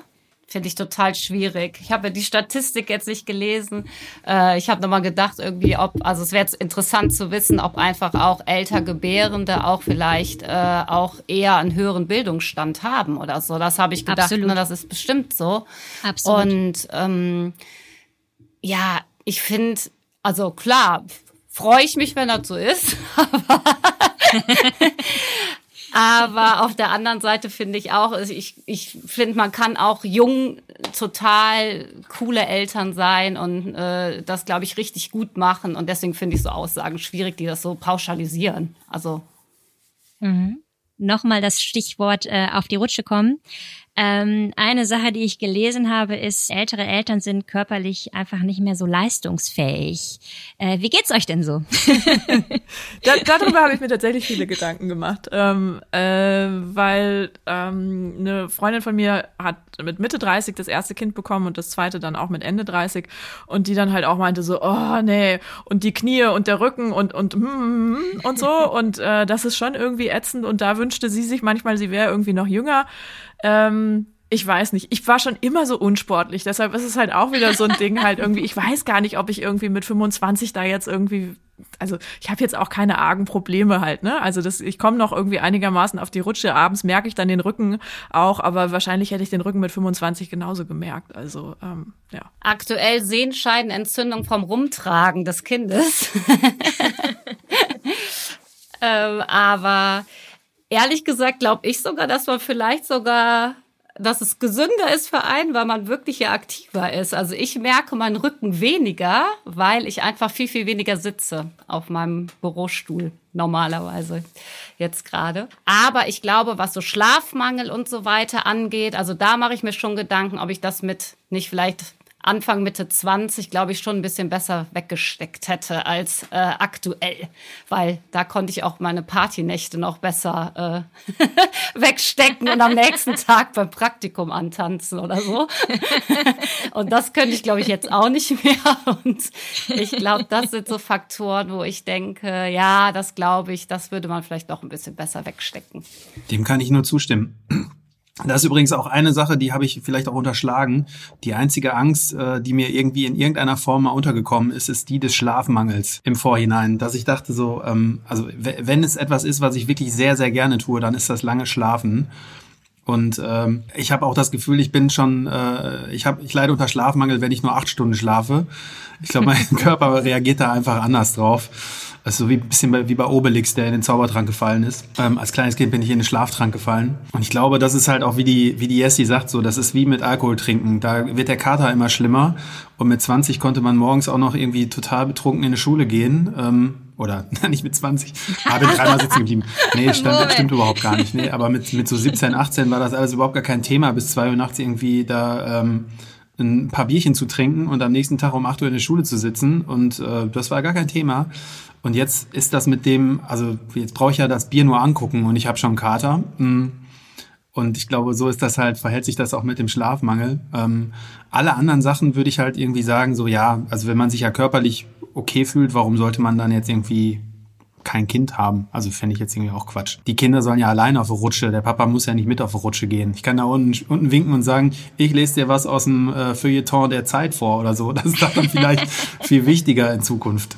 Ein Punkt, den ich noch gefunden habe, den fand ich ganz interessant, weil da habe ich tatsächlich so vorher noch nie drüber nachgedacht. Ähm, äh, wenn man in dem Alter ein Kind bekommt, kann man sich, das bezog sich tatsächlich auf Mütter, ähm, in den Wechseljahren, äh, bei Männern könnte man halt sagen, im mittleren Alter, nicht nochmal neu so leicht ähm, neu erfinden quasi. Und auch, ich denke, man kann auch beruflich so die These dann sich schlecht nochmal so ganz neu orientieren. Während man, wenn man jetzt mit im Studium Kind bekommt, dann ist man da mit Anfang 30 irgendwie schon relativ in trockenen Tüchern da. So die These, vermute ich, ähm, ist dann, wäre dann noch mehr möglich. Habe ich das jetzt in, in Konjunktiv genug ausgedrückt, um klarzumachen, dass es nicht meine persönliche Meinung ist? Ich, ich weiß gar nicht, warum muss ich mich denn in den Wechseljahren neu erfinden? Ja. Das habe ich auch nicht verstanden. ich möchte das gar nicht, glaube ich. Also weiß ich nicht. Äh, äh, aber ähm, ja, weiß ich nicht. Andererseits, also ich habe für mich gerade halt irgendwie beruflich halt irgendwie äh, eigentlich so die Stationen erledigt, die ich erledigen wollte und bin irgendwie, also wenn ich auf dem Niveau einigermaßen weiter arbeite, auf dem ich jetzt äh, arbeite, dann ist für mich alles cool. Also ich weiß gar nicht, warum sich das ausschließt, ein Kind zu haben und sich neu zu erfinden. Also warum soll das nicht gehen? Eine, eine These zu den Wechseljahren habe ich noch äh, mal gelesen, die, da weiß ich nicht, ob man, äh, die fand ich ganz interessant, dass halt irgendwie dann die ja, wohl kommt das bei uns jetzt auch noch so hin. Ich weiß nicht, wann kommt man eigentlich genau in die Wechseljahre, aber dass so Pubertät und Wechseljahre dann irgendwie zusammenfallen und dass das irgendwie schwierig sein könnte. Ähm, aber ähm, kann ich, weiß ich nicht. Also ich weiß auch nicht, wie sich Wechseljahre anfühlen, deshalb kann ich da mich auch nicht so reindenken. Ja, es sind ja eh auch alles so fließende Konzepte eigentlich, ne? Das sind halt so sehr bedeutungsschwangere Begriffe, Wechseljahre, ne? Für, also gerade für Frauen ist das ja so ein da kommt noch was auf euch zu, Leute. Ob das wirklich so ist, weiß man ja gar nicht. Ist ja auch bei allen unterschiedlich. Ein bisschen ähnlich finde ich das mit einem äh, Wort, das einer ja automatisch begegnet, wenn man ab 35 ein Kind bekommt, nämlich, dass man dann so ein Häkchen im Mutterpass bekommt, wo dann allein wegen Alter halt schon Risikoschwangerschaft steht. Äh, Judith verneint das vehement, aber ähm, ich, ich habe das irgendwie als total schräg empfunden, weil ich halt so dachte, so, aber Moment, es ist doch eigentlich alles in Ordnung. So, warum warum kommt denn das jetzt? So, ne? Also ich weiß nicht, wie es euch damit ging. Ich, ich hatte dieses Häkchen ja nicht im Mutterpass und es ist bei mir ein bisschen lustig, weil ich hätte das gerne gehabt, weil ich hatte ja, ich war ja so ängstlich in der Schwangerschaft und ich hätte also. gerne halt irgendwie diese zusätzlichen Untersuchungen äh, und Ultraschalle, die man da halt irgendwie bekommt, hätte ich gerne gemacht. Ich habe aber auch tatsächlich, also ähm, äh, am Anfang von der Schwangerschaft hatte ich, also meine Frauenärztin war sehr, also die war dann, ist dann auch kurz danach in Rente gegangen, die war halt einfach so eine sehr, sehr entspannte Badass Frauenärztin, die hat, glaube ich, auch sogar ein Buch darüber geschrieben, warum es toll ist, irgendwie spät Kinder zu bekommen. Und ähm, weil ich dann auch meinte, so ja, ich bin ja jetzt Spätgebärende und dann habe ich jetzt eine Risikoschwangerschaft, dann meinte sie so, nö, sie sind doch gesund. Also die hat das bei mir einfach nicht angekreuzt und damit war ich gar keine Risikoschwangerschaft. Ähm, Ach, und äh, habe weniger Ultraschalluntersuchungen gekriegt, als ich hätte, gehabt hätte. Aber ähm, die meinte so, für man sich keinen Kopf. Also, aber die war auch wirklich immer sehr entspannt, die äh, Frauenärztin. Bei meiner Frauenärztin war das auch eigentlich genauso, also gar kein Thema. Also es war trotzdem, glaube ich, ein Häkchen drin. Ich habe auch die hm, ich glaub, man Untersuchung, ich glaube, genau bekommen, aber auch sie ähm, hat das irgendwie nie zum Thema gemacht. Deswegen war es für mich, glaube ich, auch nicht so. Also meine Frauenärztin hat da jetzt auch nicht so drauf rumgeritten. Ich finde einfach nur, das begegnet einem halt in Deutschland irgendwie sehr schnell. Und ich habe auch den Eindruck, dass das vielleicht ein bisschen was damit zu tun hat, wie man halt auf Frauen guckt. Also dass, dass man eben dadurch natürlich auch den Frauen signalisiert, ähm, Entschuldigung, ihr seid schon ein bisschen spät dran, ist euch klar, ne? Also ich ist ja auch eine Frage, ich habe mal versucht, jetzt vor dem Podcast habe ich mich ein bisschen umgehört, ähm, wie das in, in anderen Ländern ist, wo dieses, dieser Begriff einfach sehr viel später erst fällt. Also ich hatte eine, hatte mal gehört, wie läuft das in Schweden und da habe ich jetzt zumindest von der Person, die ich gefragt habe, die auch selber Kinder hat und sich da auch so ein bisschen reingefuchst hat, gesagt bekommen, so ja klar, es ist ab 30, weiß man, okay, es ist mehr Risiko als vorher, aber so richtig Risiko, Risiko fängt halt vor 40 gar nicht an. So, ne? Und in Deutschland begegnet einer dieser Begriff ja schon mit 35 spätgebärend und so weiter, ist ja auch ein Konzept von Weiblichkeit, das so ein bisschen dahinter steht, oder? Ich fand es interessant, weil also ich habe mir da wirklich total viele Gedanken drüber gemacht, auch was ähm, die Schwangerschaftsrisiken und all das angeht. Und ähm, äh, immer wenn ich das thematisiert habe mit Ärzten, auch irgendwie bei der äh, bei dem Vorgespräch zur Geburt im Krankenhaus und so weiter, waren immer alle so, wieso denn, was haben Sie denn? Sie sind doch gesund. Also ähm, so jegliches äh, medizinische Personal, mit dem ich geredet habe, ähm, fand irgendwie meine Panik von wegen, jetzt bin ich so spät schwanger, halt irgendwie völlig übertrieben, ja. Und hat irgendwie mein, aber ich bin ja Spätgebärende und in Statistiken steht jetzt aber auch, dass ich ein erhöhtes Risiko habe und so, waren immer alle so, ja, haben sie aber nicht. Sie sind ja gesund. Und ähm, also ich finde, so von medizinischer Seite wurde mir das überhaupt nicht gemacht. Das Einzige, ähm, wo das natürlich eine Rolle spielt, ist natürlich diese ganze ähm, Fehlbildungsgeschichte und Feinultraschall am Anfang, also ob man diese Untersuchungen halt macht oder nicht und wo dann halt einfach ganz klar natürlich einem gesagt wird, ähm, okay, sie sind irgendwie zum jetzigen Zeitpunkt 39 Jahre alt, damit ist ihr Risiko, dass sie ein Kind irgendwie was eine schwere Behinderung haben könnte, so und so und so und so und so. Ähm, aber bis auf den Punkt äh, habe ich, glaube ich, da gesellschaftlich mehr mitgenommen, als medizinisch eigentlich nötig gewesen wäre. Ja, was hast du, wie hat sich dieser, diese gesellschaftliche Reaktion geäußert? Naja, eben, dass ich halt irgendwie einfach die ganze Zeit danach gesucht habe, warum das jetzt ah. problematisch ah. sein könnte, dass ich halt Spätgebärende bin und ähm, mhm. ähm, und auch so, also sehr konkret war das bei mir. Ein Kind ist nicht pünktlich zu seinem ähm, errechneten Geburtstermin äh, auf die Welt gekommen, sondern hat sich einfach sehr viel Zeit gelassen. Also ist dann zehn Tage später gekommen letztlich. Und da habe ich mir einen totalen Stress gemacht, weil ich tatsächlich irgendwie gegoogelt habe, weil ich halt irgendwie auch so leicht hypochondrisch bin, wie ihr vielleicht schon gemerkt habt.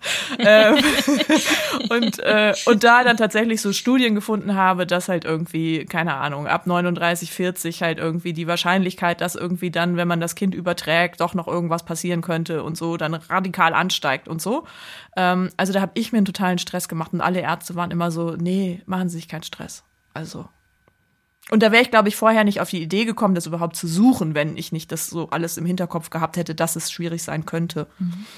Benny, über Männer sagt man das tatsächlich auch, dass ähm, ab einem bestimmten Alter die Wahrscheinlichkeit, äh, da guckst du, ne? die Wahrscheinlichkeit, äh, die, ich sag mal, ich fasse es so zusammen, die Qualität des Spermas nimmt ab.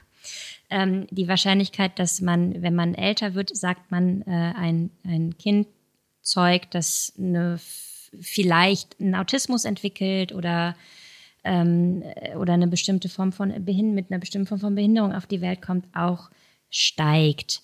Weil äh, Judith ja gerade erzählt hat, dass sie das im Prinzip versucht hat rauszufinden, weil, weil sie das Gefühl hatte, es wäre dem dann so und im Internet dann ja auch noch fündig geworden ist. Denkt man als Mann über sowas überhaupt nach?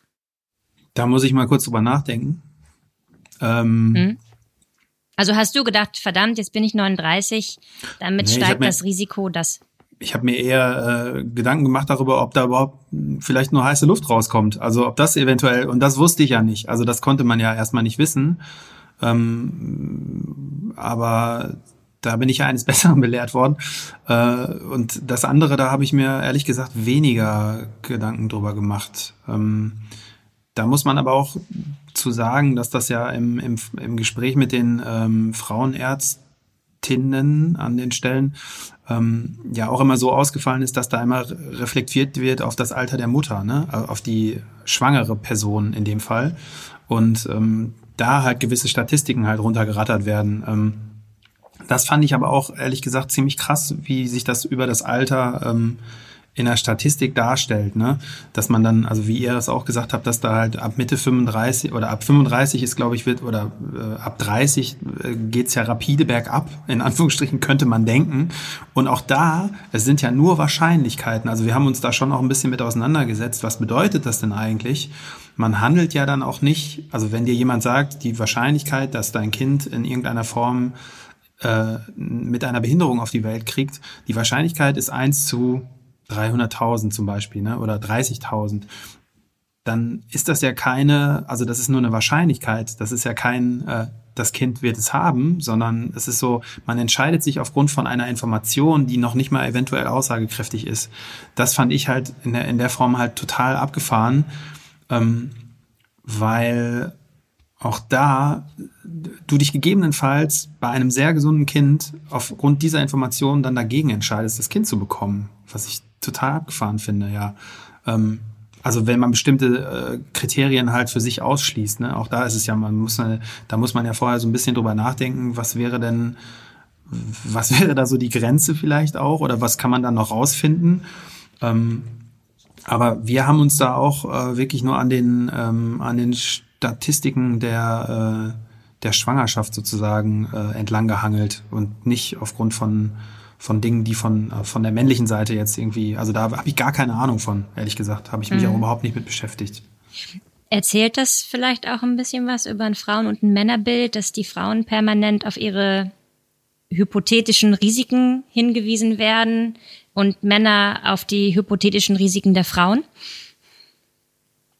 Judith nickt. Also total, weil ähm, also ich habe in meinem vorherigen Arbeitsumfeld zum Beispiel ähm, haben alle meine ehemaligen männlichen Kollegen oder die meisten davon haben wirklich spät Kinder bekommen und spät tatsächlich so mit Ende 40, Mitte 50 das erste Kind.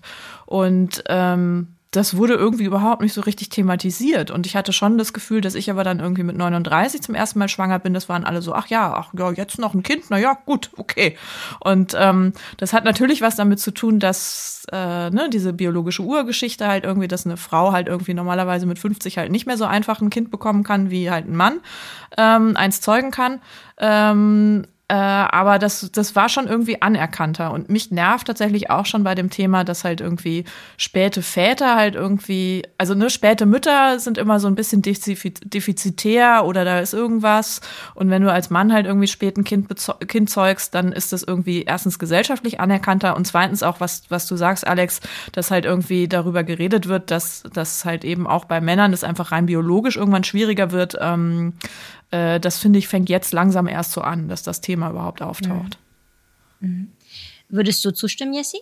Ja, ich finde auch, dass bei Männern halt dieses Thema ja gar, also wirklich eigentlich so gar nicht aufkommt, ne? Späte Väter, da redet man eigentlich auch gar nicht drüber oder hinterfragt man nicht oder man stellt gar keine Fragen dazu, obwohl das ja auch interessant wäre, darüber nachzudenken, was bedeutet das eigentlich. Ich habe auch das Gefühl, ähm, dass zum Beispiel, wenn es halt irgendwie darum geht, ähm, warum wird man nicht schwanger, dass halt, natürlich gibt's bei der Frau meistens halt irgendwie einfach viel mehr Möglichkeiten, was quasi äh, da gestört sein könnte, weil es ein viel komplexerer Vorgang ist, glaube ich.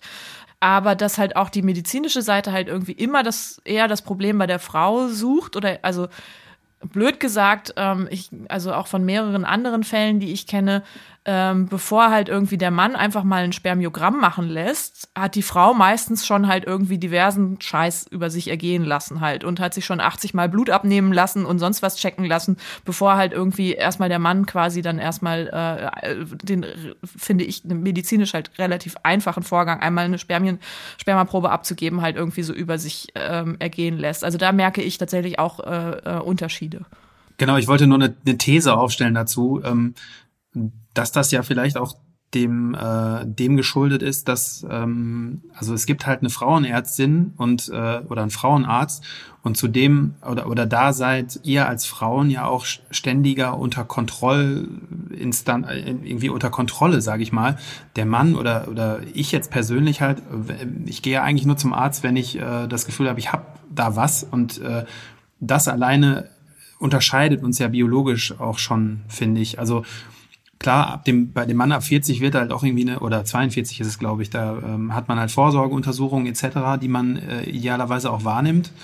Ähm, aber ansonsten gibt's da eigentlich keine Verpflichtung, sage ich mal, ähm, bestimmte Dinge im Blick zu behalten. Und ähm, deswegen ist es einerseits natürlich auch schon dem geschuldet, dass da viel mehr im Blick ist oder halt auch unter, unter Beobachtung steht, sage ich jetzt mal. Ne? Ähm, was vielleicht auch gar nicht nachteilig ist, sondern einfach generell viel, viel mehr. Also auch da, ich war ja so geflasht davon, als ich diesen Mutterpasta auseinandergefummelt habe und gesehen habe, ach du heiliger Bimbam, was steht denn da alles? Da müssen wir dann da hin und dann gibt's das da als Untersuchung und da muss man da Blut abnehmen und ey, ganz ehrlich, wenn man, also wenn da nicht irgendwie was rauskommt, ähm, also unter, unter dem äh, krass enge, engmaschigen Netz, ähm, was da schief geht oder, oder dass da was, was äh, quasi dem sich ent, äh, entzieht sozusagen an der Beobachtung, da habe ich schon gedacht, so, ach komm, eigentlich kann man sich da ziemlich cool drauf äh, zurücklehnen und sagen so, okay, da werden super viele Dinge einfach überprüft und ähm, beäugt und sonst was, was ich in dem Fall eher sogar von an, fand ich vorteilhaft, ne? Also so als derjenige, der nie zum Frauenarzt geht, muss man auch dazu sagen. Ihr erinnert euch, wir haben äh, zum Einstieg über dieses Tabu Fehlgeburt, ähm, Tabu die Tabuisierung des Nichtklappens äh, gesprochen, dass Menschen halt oder vor allem dann wahrscheinlich auch Frauen nicht erzählen, dass sie einfach schwanger werden möchten, ähm, es aber einfach nicht so richtig funktioniert. Ähm, liegt da vielleicht dann auch so ein bisschen der Grund dafür, dass ähm, also gerade Frauen, Männern ja deutlich weniger auch das Gefühl gegeben wird, dass es ein Makel ist, also dass sie dann nicht genügen, dass sie vielleicht sogar nicht genug auf ihren Körper aufgepasst haben, ähm, sprich, dass ihnen die Verantwortung dafür gegeben wird, dass es jetzt einfach nicht geklappt hat.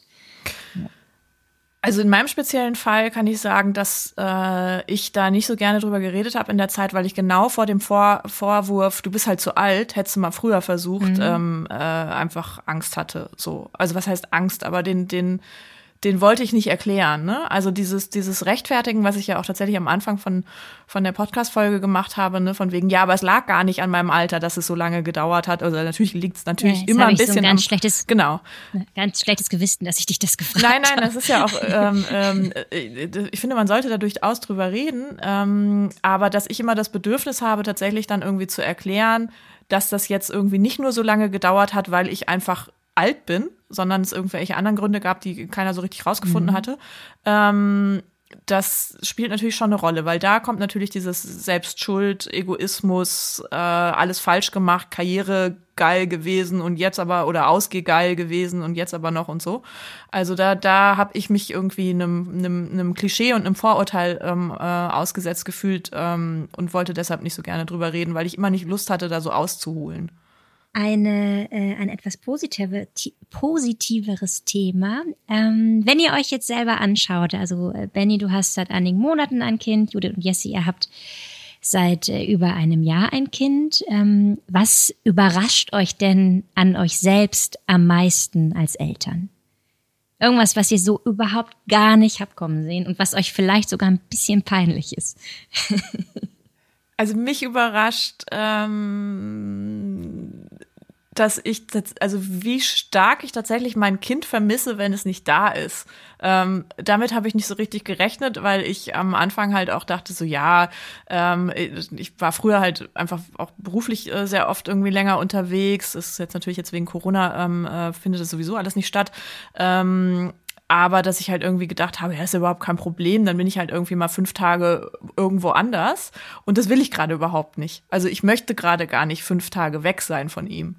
Und äh, damit hätte ich hätte ich nicht gerechnet. Und auch manchmal irgendwie, also ich freue mich über jeden Tag, den er in die Kita geht und ich ein bisschen bisschen Pause habe. Aber äh, ich merke halt irgendwie auch, wenn ich ihn abhole, dass ich tatsächlich so eine Vorfreude auf das auf das Kind habe. Weil ich finde, jetzt warst du aber auch schon lange weg. Jetzt können wir uns auch mal wieder sehen. Und das ist zum Beispiel was, womit ich nicht gerechnet hätte. Mhm. Jessie? Ja, ich hätte auch überhaupt nicht damit gerechnet, dass ich ihn schwer abgeben kann. also, dass ich, äh, ja, dass ich halt auch merke, ne, also, ganz gut, äh, dass Benny gesagt hat, so äh, Helikoptervater. Also ich bin jetzt vielleicht keine Helikoptermutter, aber Ansätze, denke ich, manchmal sind vielleicht äh, da. Ähm, nee, aber dass ich dann auch denke, jetzt war ich gestern wirklich das erste Mal abends irgendwie, äh, habe ich mich mit einem Freund getroffen und äh, äh mein Mann hat ihn ins Bett äh, gebracht, beziehungsweise er schläft gerade gar nicht im Bett.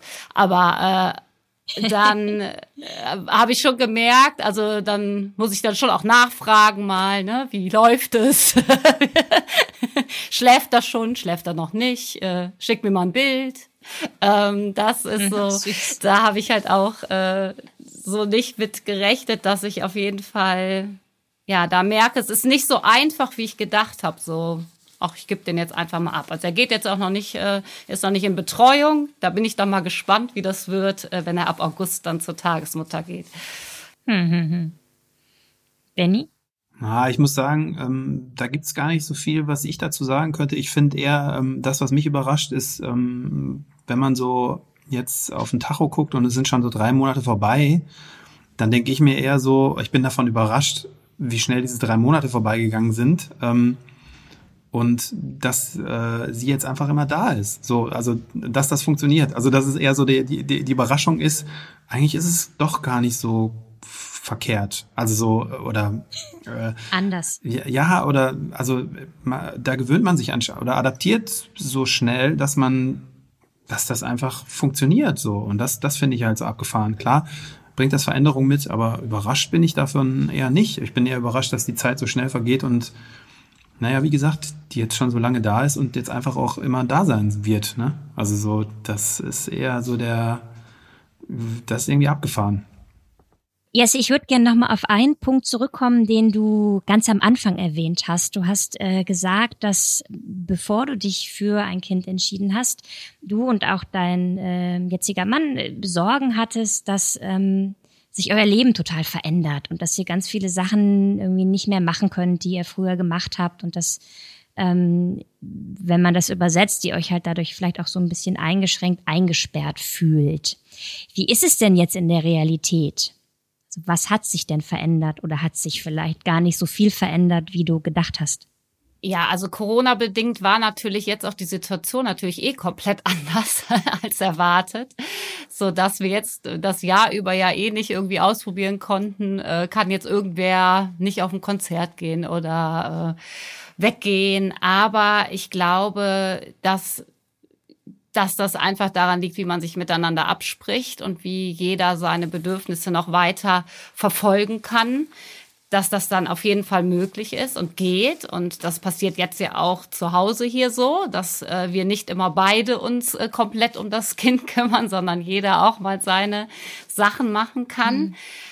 Und äh, was ich denke, ist, dass man eigentlich viel weniger darüber nachdenkt oder darüber spricht, was man auch dazu gewinnt, wenn man ein Kind bekommt. Und äh, das ist ja das, was, was wir jetzt erleben und was wir jetzt auf keinen Fall mehr missen wollen, wie toll das ist, irgendwie halt diesen kleinen Mann zu sehen, wie der aufwächst und was der für eine Persönlichkeit entwickelt und egal wie anstrengend und äh, ja er gerade ist und aber das alles zu erleben, die vielfältigsten Emotionen, die er ausdrückt, ähm, das ist ja auch ja das, was einfach das andere total aufwiegt. Also was einfach dieser Zugewinn ist. Und ich glaube, dass, ja, dass man den halt vielleicht auch viel mehr irgendwie in den Fokus rücken sollte, als immer zu denken, man verliert etwas. Das heißt, du würdest sagen, ähm, diesen ganzen Kopf hat man sich völlig umsonst gemacht vorher? Ähm, nicht völlig umsonst, weil ich glaube, es ist schon wichtig, in der Partnerschaft schon auch darüber zu sprechen, was, was die Bedürfnisse sind und wie man auch weiter auch sein altes, altes Leben in Anführungszeichen auch weiterleben kann mit Kind, weil ich bin der festen Überzeugung, dass das geht, dass das wirklich eine, ja, eine Absprache ist, die man miteinander treffen kann. Und dabei ist natürlich wichtig, dass auch jeder seine Bedürfnisse auch weiter äußert, äußern kann und darf. Und dass man dann auch Lösungen findet, wie das auch weitergeht. Weil ich glaube, nur so kann es auch funktionieren, ehrlich gesagt. Benny, es gibt äh, eine traurige Statistik in Deutschland. Also ich finde die persönlich sehr traurig, ähm, wenn man sich mal so anschaut, wie sich das Leben der Menschen ähm, in den ersten drei Jahren des ersten Kindes verändert, verändert sich für 80 Prozent der Männer gar nichts. Die gehen nämlich einfach ganz normal weiter arbeiten. Und ähm, für die Frauen verändert sich echt eine ganze Menge. Die gehen äh, in Teilzeit oder bleiben ganz zu Hause, sprich übernehmen äh, fast die komplette Kinderbetreuung von früh bis spät. Wie siehst denn du das? Äh, positiv? Nee. Ähm, nein, äh, ich finde das. Hauptsache das Geld kommt rein, ne? Hm, ja, ich meine, also ich.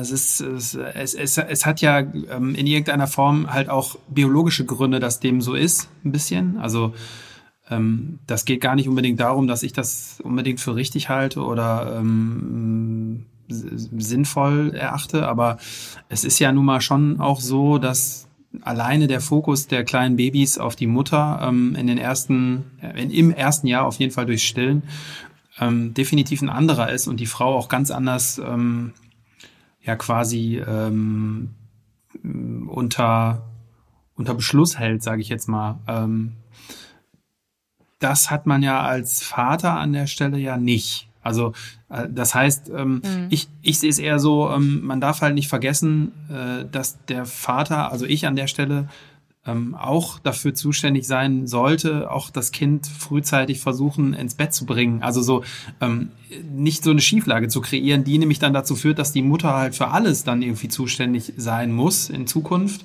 Ähm, nur weil man einfach gedacht hat, das wäre jetzt einfacher vielleicht. Ne? Also das mit dem Arbeiten ist natürlich schon so, dass, dass das Sinn macht, dass jetzt meine Freundin in dem Fall nicht arbeiten geht, damit sie sich halt einfach cool darum kümmern kann, dass da ähm, in, in, den, in der Zeit, wo das halt am wichtigsten ist, sie halt auch für das Kind da sein kann. Das finde ich persönlich sehr cool, dass es da auch die Möglichkeit gibt, äh, mit Elternzeit und so natürlich also gibt's ja ein Instrument, was es halt früher zum Beispiel nicht gegeben hat, dass, dass es irgendwie eine, äh, also dass es einem einfacher gemacht wird, sich dafür zu entscheiden, auch zu Hause zu bleiben ich sag mal, wenn meine Freundin jetzt viel, viel mehr Kohle verdient hätte und in einem Job gewesen wäre, der weitaus einfacher die Familie ernähren würde, dann wäre ich, glaube ich, der Letzte gewesen, der sagen würde, ähm, ja, dann bleibe ich nicht zu Hause so, sondern also da muss ich jetzt nicht unbedingt meine Männlichkeit oder mein Testosteron im Vordergrund stehen, so ja, ich gehe auf jeden Fall arbeiten, das ist mega wichtig für mich. Ähm, das ist es eigentlich nicht, aber das ist halt irgendwie eher so der, äh, der Natur geschuldet. Ähm, also wenn sie den ganzen Tag alleine zu Hause ist, ich kann ja versuchen, so viel wie möglich von den Aufgaben zu übernehmen, ähm, die, die jetzt nicht zwingend notwendig von der Frau gemacht werden müssen. Putzen, Kind wickeln, einkaufen gehen, äh, sauber machen, was auch immer. Also das kann man ja auch versuchen, dadurch zu kompensieren in irgendeiner Form, weil ich jetzt halt biologisch nicht, ich kann einfach nicht stillen. Ich kann mich nicht ja hinstellen und sagen so, ich still jetzt auch und äh, ich übernehme das jetzt. Das geht halt einfach nicht so gut. Und ähm, von daher finde ich, kann man da nur versuchen, halt ein bisschen äh, ja, bisschen zu kompensieren halt, was denn geht. Du hattest ja äh, gar nicht so viel Schiss, dass sich so viel an deinem Leben ändert vorher, ne? Hast du ja irgendwie, also du hattest du dir wirklich nicht besonders viele Sorgen gemacht, hast du gesagt, hast du denn jetzt im Nachhinein den Eindruck, oh Gott, ich kann irgendwie, bin nur noch zu Hause und eigentlich würde ich doch so gerne mal wieder mit meinen Jungs und ähm, überhaupt habe ich gar keine mm, Freiheiten mehr? Na klar ist das, also aber das ist echt irgendwie überhaupt nicht wichtig. Also das ist so, natürlich hat man immer mal das Gefühl, man könnte noch viel mehr andere Sachen auch machen oder weiß ich nicht, aber der Zufriedenheitsgrad dessen, was auch Jessi gerade meinte, jetzt zu sehen, dass da was anderes ist, was man sich vorher nicht vorstellen konnte, also was natürlich auch was verändert hat, aber halt was so Gefühle auslöst, wo man gar nicht wusste, dass man sie je hatte und äh, dass man die auch sich vorstellen kann das bringt ja so viel mehr dazu, dass das andere alles für mich so Makulatur ist. Natürlich kann man immer denken, man hat von irgendwas zu wenig, aber ich habe ja gerade ganz viel anderes dazu bekommen und ähm, das fühlt sich alles gut an und möchte das auch nicht missen. Im Gegenteil, ich bin froh, wenn ich viel davon mitbekommen kann.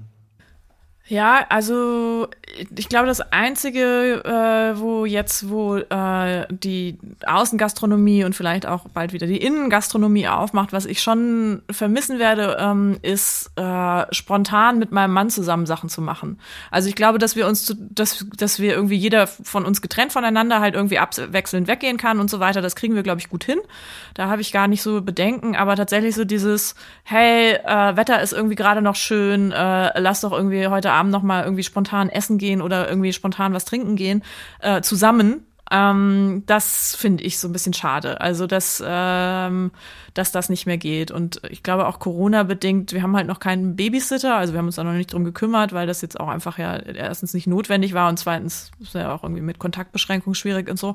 Ähm, und das werden wir halt irgendwie mal angehen, aber selbst das ist halt dann auch natürlich mit einer Planung verbunden. Ne? Also spontan abends noch mal raus vor die Tür, ähm, das, das finde ich gerade so die größte Entbehrung, wobei die nicht riesig ist, aber das ist, glaube ich, so der einzige Punkt, wo ich denke, dass es schade gerade ist. Mhm. Und ansonsten diese große Sorge, also Sorge ist ein sehr hartes Wort, oder diese, diese Zweifel, die ja manche haben, dass sie ähm, am Ende nicht mehr so frei leben können, wie sie sich das immer erträumt haben. Ähm, findest du diese Zweifel denn jetzt, wo du ein Jahr mit Kind lebst, ein Stück weit berechtigt oder würdest du dann eher sagen, ja, ist ja totaler Käse? Kann immer nur alles machen. Also ich fühle mich, ja, ich fühle mich jetzt nicht insgesamt eingeschränkt. Ich finde, das sind eher so Kleinigkeiten. Also ähm, äh, und auch bei, also bei der Arbeit zum Beispiel, ähm, also wir arbeiten, mein Mann und ich arbeiten beide in Teilzeit, ich, ich bisschen mehr als er. Ähm, und teilen uns da eigentlich ganz gut gleichberechtigt auf. Ich muss für mich gerade noch lernen, halt irgendwie, dass ich äh, gerade zwei Nachmittage in der Woche sagen muss, ähm, ich mache jetzt übrigens Feierabend, weil heute ist mein, mein halber Tag. Ähm, also das finde ich für mich gerade total schwierig, äh, weil das eine Rolle ist, die ich vorher bei der Arbeit halt nie kannte, weil ich immer so diejenige war, die immer so, ja klar, kann ich auch noch machen, das mache ich auch noch und nö, Überstunden ist überhaupt kein Thema. Und ähm, dass man das einfach, ich kann das halt jetzt nicht mehr machen, weil ich muss halt einfach das Kind zwei Tage die Woche von der Kita abholen. So. Und wenn dann halt da irgendwie noch was offen ist an Projekten oder an, an Sachen, die noch nicht fertig geschrieben sind, dann muss ich halt sagen, ich kann das nicht machen. Ich kann das gerne morgen weitermachen oder wenn es halt alt muss, muss es halt ein Kollege machen. Und das ist, ähm, das fällt mir gerade noch so ein bisschen schwer. Und ich glaube, da mache ich mir natürlich sehr viel mehr Gedanken drüber als meine Kollegen, die das, glaube ich, irgendwie völlig normal finden, weil ich auch nicht die erste, der erste Mensch mit Kindern in diesem Betrieb bin, ja, und es allen anderen genauso geht. Aber ähm, da habe ich gerade noch so ein bisschen Rollenstruggle. Ich finde, das ist übrigens ein geiler Punkt, ähm, den ich immer vermisst habe, als ich keine Kinder hatte, nämlich den Punkt zu haben, ähm, ich muss jetzt nach Hause gehen, weil ich habe ein Kind. Während man nämlich keins hatte, hatte man keinen Grund dagegen zu, dagegen zu sein, zu sagen, so ich mache jetzt Überstunden. Das war immer wie so ein, ja, du kannst ja, du hast ja kein Kind. So. Und mhm. die, die mhm. aufgestanden sind und den, den, Stift haben fallen lassen, so, ha, tschüss, ich mache mach jetzt Feierabend. Das fand ich immer total unfair, weil ähm, man einfach keinen Grund hatte und dann alle immer gedacht haben, ja, man kann ja jetzt ja auch irgendwie total viel länger arbeiten und so. Ähm, das finde ich eher begrüßenswert. also das finde ich eher so, cool, jetzt habe ich ja, jetzt habe ich ja einen wirklich triftigen, ernsthaften Grund auch zu sagen, so, jetzt höre ich einfach auf mit dem Arbeiten. Voll geil. Mhm. Aber das, ich glaube, das ist auch, also jetzt in meinem Klischeekopf, vielleicht stimmt es auch nicht, aber ich glaube, wahrscheinlich hat man da als Frau auch noch mal mehr, ähm, also Probleme mit vielleicht als als Mann, weil ähm, ich halt einfach vorher halt immer so ein bisschen Angst hatte, dass ich bei der Arbeit halt irgendwie als die Mutti, die nichts mehr machen kann, abgestempelt werde, ne? Und ähm, genauso wie halt ich erlebt habe, dass halt irgendwie Kollegen immer, also männliche Kollegen in den ganzen Zoom-Konferenzen immer sehr, sehr begeistert ihre Babys hochgehalten haben und die den Kollegen gezeigt haben.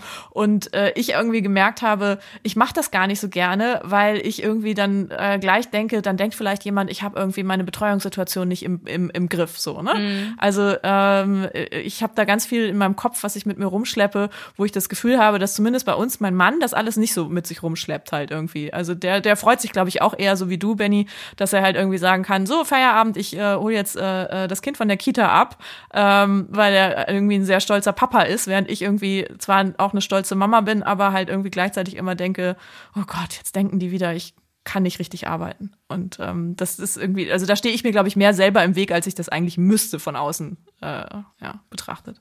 Es gibt ein ähm, durchaus bestehendes Risiko, dass eure Kinder diesen Podcast irgendwann hören werden. Was würdet ihr ihnen sagen? Was würde euer 40, 41-jähriges Ich als kleine Botschaft am Schluss anbringen?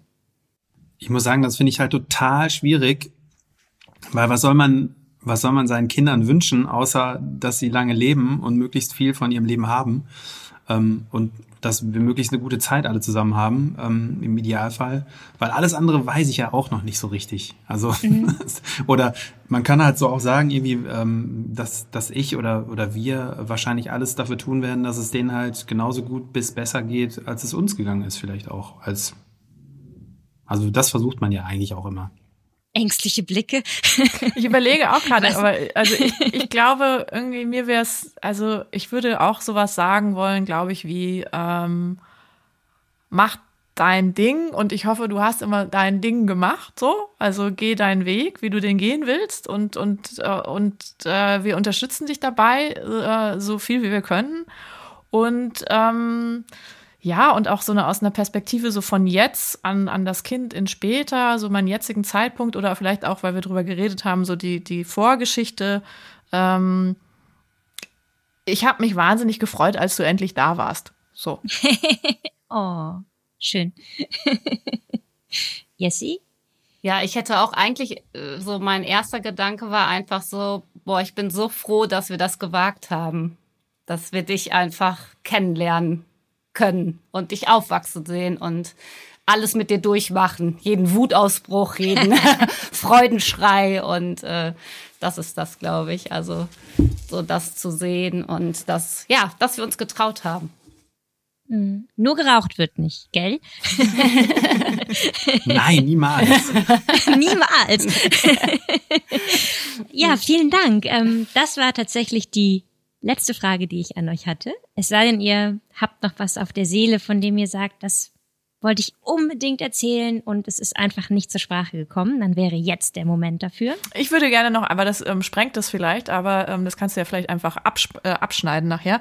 Ähm, Auf keinen Fall. Ich, mich hätte noch interessiert der ähm, zweites Kind, ne? Also in, in unserem ah, in unserem Alter. Super Thema. Ähm, äh, weil ich finde dann, das wird jetzt halt langsam so ein bisschen knapp, ne? Und ähm, mhm. das ist so aber das ist vielleicht auch einfach jetzt noch ein Fass, das zu groß ist, um es jetzt nochmal aufzumachen. Aber gerne ganz kurz. Es ist tatsächlich eine spannende Frage. Ähm, wie ist das denn? Also gibt es bei euch überhaupt jemanden, der sagt, jetzt wo ich eins habe, will ich eigentlich zwei, am liebsten drei? Das ist für mich der einzige Punkt, wo ich denke, ähm, es wäre cooler gewesen, wenn ich irgendwie vielleicht, weiß ich nicht, drei, vier Jahre vorher, äh, früher schwanger geworden wäre, mhm. weil ich dann ähm, etwas freier hätte entscheiden können, ob, ob wir noch ein zweites Kind haben wollen oder nicht. Ähm, momentan ist es so, dass ich nicht so richtig weiß, ob ich überhaupt wollen würde oder ob wir überhaupt wollen würde. Da sind wir uns beide auch irgendwie gleich unsicher. Ähm, die andere Frage ist tatsächlich, ob das noch funktioniert dann. Ne? Also es ist schon eine Wahlmöglichkeit, die ich in der Form jetzt nicht mehr so habe, ähm, wie ich sie äh, äh, gehabt hätte, wenn ich fünf Jahre früher schwanger geworden wäre. Grundsätzlich ist hätte ich da nichts gegen einzuwenden. Also so, äh, aber auch da muss man, also wir haben jetzt wie gesagt, die ist drei Monate alt. Äh, vielleicht lässt, muss man erstmal die Erfahrung sammeln, unter deren Gesichtspunkten man sich dann auch für ein zweites Kind entscheidet. Also, aber es gibt keine Entscheidung gegen ein zweites Kind bis dato, sondern eigentlich wir sind da relativ offen. Und ähm, vielleicht ist das auch eher so ein bisschen uneigennützig gedacht, äh, weil ich bin zum Beispiel Einzelkind.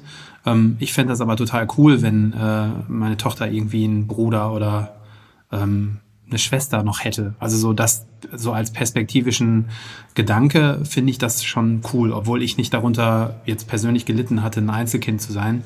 Ich sehe nur, wie schön das sein kann, dass man das noch hat. Ähm, und dementsprechend bin ich da nicht per se dagegen. Also, oder sind wir nicht per se dagegen, aber ich glaube, das steht und fällt halt, wie sie, wie sie sich jetzt weiterentwickelt und wie wir damit, äh, naja, wie wir das schaffen zu adaptieren, auch äh, wenn einen das halt wirklich einfach total stresst und so, dann äh, muss man das vielleicht auch nochmal hinterfragen.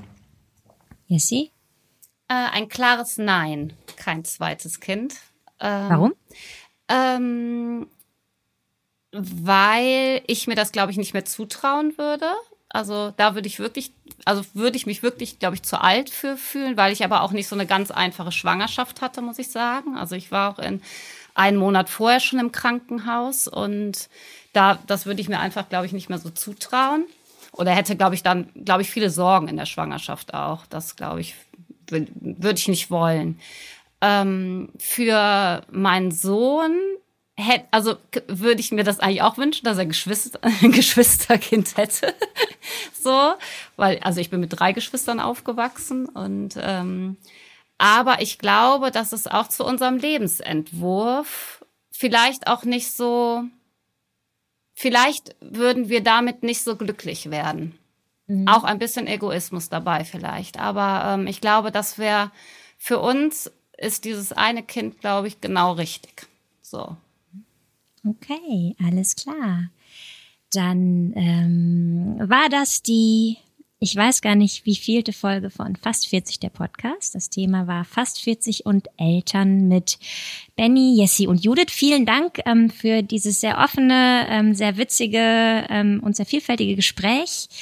Auch vielen Dank an euch da draußen fürs Zuhören. Ähm, wir enden damit und äh, wenn euch dieser Podcast gefallen hat, dann abonniert uns gerne, folgt uns auf Twitter, auf Instagram oder liked unsere Facebook-Seite und vor allem, wenn wir das nächste Thema aus dem aufregenden Leben der Menschen um die 40 aufgreifen, dann schaltet doch gerne wieder ein. Bis ganz bald. Tschüss.